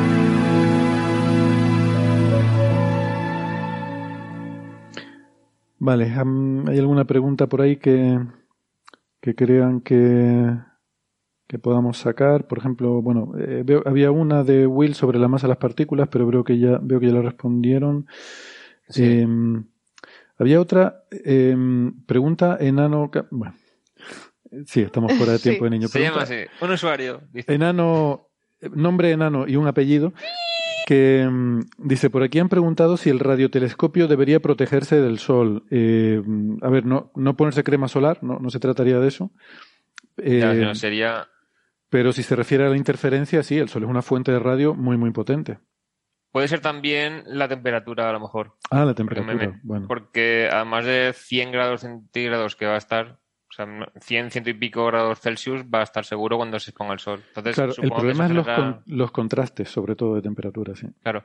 Lo que pone en el artículo es que cuando estás de noche, Mm. la estabilidad térmica es eh, unos 10 grados de margen. Entonces, desde que se pone el sol hasta que vuelve a salir dos semanas después, es un rango de bastante estabilidad térmica en la zona. Entonces, dicen que por eso sí que pueden compensar. Pero durante el día, claro, va a subir la temperatura a más de 100 grados, eso provocará ruido electrónico o sea, en los detectores, en los cables y todo. Entonces, a, mí, a mí me preocupa la tensión en los materiales directamente, porque en- claro, eso también se contraerá, se expandirá. en un tiempo muy breve se va a expandir, se va a contraer, va a estar sometido eso a 100 grados y a menos 100, en cuestión de, no sé, en media hora se pasa una temperatura a otra. Sí, pero como. Pero luego está, es verdad, dos semanas constante, ¿no? Claro. Pero esa media hora, si se te rompe, se rompió, aunque solo sea media hora. Hombre, eso tendrán que hacerlo de forma Yo que, creo que más- resista. Claro, el- más que proteger la malla, lo que tienes que proteger es los aparatos electrónicos que vayas a usar. Sí, la malla, como es una cosa en tensión elástica, yo creo que. Pues a lo mejor se Incluso cambia la curvatura y la tensión del asunto, pero una vez se haya estabilizado, lo que quieres es que esté estable. Bueno, eso Entonces- hay ingenieros que lo calculan y te Claro, dicen claro. lo que hay. O sea, eso no me, no me preocupa tanto, ¿no? Pero como al estar ya por diseño pensado para que haya una cierta tensión y que esté más cerca del suelo o menos según la tensión que haya, pues supongo que eso variará al contraerse y al expandirse. Y Claro, le das Ahí habrá una elasticidad. ah, yo entiendo que ya habrá margen. Pero si las observaciones seguramente serán cuando sea de noche en la luna en esa región. Claro. Eh, pregunta Oscar Tugores si es más efectivo un lanzamiento desde Tierra o desde la órbita, en el caso de ir a Marte, por ejemplo, no solo por la carga de combustible. Pues desde la órbita siempre, porque partes ya. O sea, lo que se usa para viajar de un sitio a otro, la diferencia de energía se calcula en delta V. O sea, qué cambio de velocidad hay que mandar al cohete. Entonces, para salir de la Tierra hasta infinito, digamos, ya hace falta los 11 kilómetros por segundo, que son la velocidad de escape. Para llegar a la órbita terrestre, hacen falta unos 8 kilómetros por segundo. Entonces, desde la órbita terrestre hasta salir del campo gravitacional de la Tierra, hay que hacer más o menos una resta. Entonces, te has quitado 8 kilómetros por segundo que ya eh, los tenías ganados. El ¿Qué problema- ocurre? claro. Ahí está. El tema es que hay que subir a la órbita las cosas. Claro, eso lo digo. Si en la órbita no hay nada. O sea que Claro. lo que sí es importante, y yo insisto en eso, la Luna está ahí para algo. O sea, nuestra Luna es muy peculiar. Ahí está. Nuestra Luna es muy peculiar, otros planetas no la tienen. Entonces, alguien la puso ahí con alguna razón. y la razón tiene que ser que salir desde la eh. Luna es muy fácil. Puedes fabricar en la Luna. O sea, la- Sí. el futuro de la carrera espacial es fabricar en la Luna y despegar desde la Luna. La Luna tiene que ser nuestro espacio puerto. O incluso subir material de la Luna con catapultas electromagnéticas y en el espacio fabricarlo. Bueno, espera, espera. Otra cosa es un ¿De ascensor espacial. espacial? ¿Cómo, cómo? Sí, bueno, Una, es- una cosa es un ascensor espacial hasta la órbita geoestacionaria y ya de ahí al infinito y más allá. claro, Eso- eso sería otra cosa. ese es el futuro. O sea, una plataforma en órbita geoestacionaria con un ascensor espacial y lanzar desde ahí. Lo que pasa es que dicen que el material necesario para construir el ascensor espacial es tantísimo que al final puede que no compense. O sea, la cantidad de material que hay que subir igualmente al final hace que podrías haber subido todo eso y fabricar naves espaciales en vez de construir el ascensor. No, hombre, no te compensará uno, pero muchos lanzamientos en algún momento te saldrá. te Claro, saldrá pero es cuenta, que claro. eran, era una cantidad de masa tremenda. Porque eh, tiene que llegar a 36.000 kilómetros de altura. Sí, tanta Entonces, masa es es eso. Es mucha, es mucha masa. Pero con, Entonces- con grafeno o nanotubos Sí, de sí, carbono, inclu- estas cosas que están hablando incluso. ahora. ¿Sí? Entonces, había estudios que decían, a lo mejor no compensa. O sea, entonces puede que compense una vez ya tengamos infraestructura espacial y capturando un asteroide, desde arriba se construye el ascensor hacia abajo. Pero el tema es usar recursos que ya estén fuera del campo, o sea, fuera del pozo gravitacional terrestre, es lo que dará la ventaja a la órbita respecto a la superficie. Porque si hay que subir todo igualmente, pues lo pierdes. Lo bueno es, o sea, si construyes una cosa en órbita con pocos lanzamientos, en vez de lanzar una cosa enorme, está el tema de la ecuación del cohete. O sea, si quieres lanzar mucha masa a la vez, necesitas mucho combustible para subir esa masa, entonces necesitas mucho más combustible para subir esa cantidad de combustible, Mm. pero esa cantidad de combustible extra también necesita más combustible para subirlo. Entonces acabas como el Saturno 5, que para una capsulita pequeña y un módulo, tienes un cohete de 100 metros de altura. Entonces, si vas con menos lanzamientos, como lo que se propone ahora es, tienes un depósito en órbita, vas lanzando naves que recarguen combustible y una vez tienes eso lleno, ya puedes llevar una nave muy grande desde la órbita terrestre hasta la Luna. Mientras que has tenido que hacer como cinco o seis lanzamientos, a lo mejor ocho o diez, pero sin tener cohetes gigantescos, has podido tener una nave muy grande saliendo desde la órbita terrestre hacia el destino que quieres. Pero sí, hay que subir combustible poco a poco con muchos lanzamientos para no tener que O gastar fabricarlo, demasiado. fabricarlo en la Luna, insisto. También, porque en la Luna hay agua que se separa en oxígeno e hidrógeno y eso es el combustible de la lanzadera espacial, si no cuenta los, los cohetes sólidos. Sí, sí. Pregunta, ya terminamos con este, Cristina Hernández, si unos rovers con microcircuitos y con radiación, diferencias de temperatura, etcétera, refiriéndose a estos rovers para construir el telescopio, ¿no? ¿Pueden trabajar así tanto tiempo de forma eficiente? Porque creo que será más exigente que un rover marciano. Bueno, ahí, ahí debe estar, ¿eh? El Eh, rover YouTube 2 lleva ya, creo que eran unos tres años funcionando sin problemas. Y el YouTube original, que era en la misión Shanghai, eh, no, esto lo sabe pronunciar Alberto Parisi, se aprendió la pronunciación bien, pero no me sale a mí, era Shanghai, algo así era. Sí, creo que era. La el apóstrofe es como una pausa glotal, así como en Sí, ah, ah. ah. Pues la 4 lo lanzaron y el mediodía lunar acabó con el rover.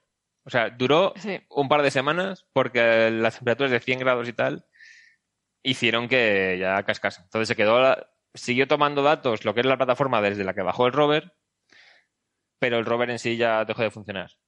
Y luego el siguiente que mandaron, que era igual, pero que aterrizaba en la cara oculta de la luna de forma automática y tal, pues ese ya les ha durado tres años y continúa. Entonces, e incluso teniendo en cuenta los cambios de temperatura que hay cada mes, o sea, cada día lunar, Mm. parece que sí que somos capaces, o los chinos por lo menos son capaces, de tener una misión de larga duración funcionando de forma, parece que va todo bien de momento, y Mm. sigue mandando datos. Hay que aprender a hacerlo. Bueno, Sí. Muy bien. Por aquí preguntan si el rover U2, pregunta Jorge Alcácer. YouTube. Y. No. no, YouTube de U2. pero, pero estaría bien. El conejito de la luna. Yo votaría, sí. Yo votaría por ponerle U2 a un nombre de. Bueno, en fin, que hasta aquí por hoy. Esperamos que les haya gustado y si no, pues mira, es gratis, tampoco se quejen. Ah, Em, yo me lo he pasado bien, que es lo importante. Hmm. Así sí, que yo también. Ustedes me da igual. Eh, me refiero a los oyentes. Por supuesto, Sara, Héctor, eh, Francis, Nacho, que ha sido un placer tenerlos. Eh, gracias por este ratito de charla. Y nada, si ustedes lo tienen a bien, nos volvemos a ver la próxima semana. Venga, hasta la próxima. Perfecto. Hasta la próxima. Chao. Adiós.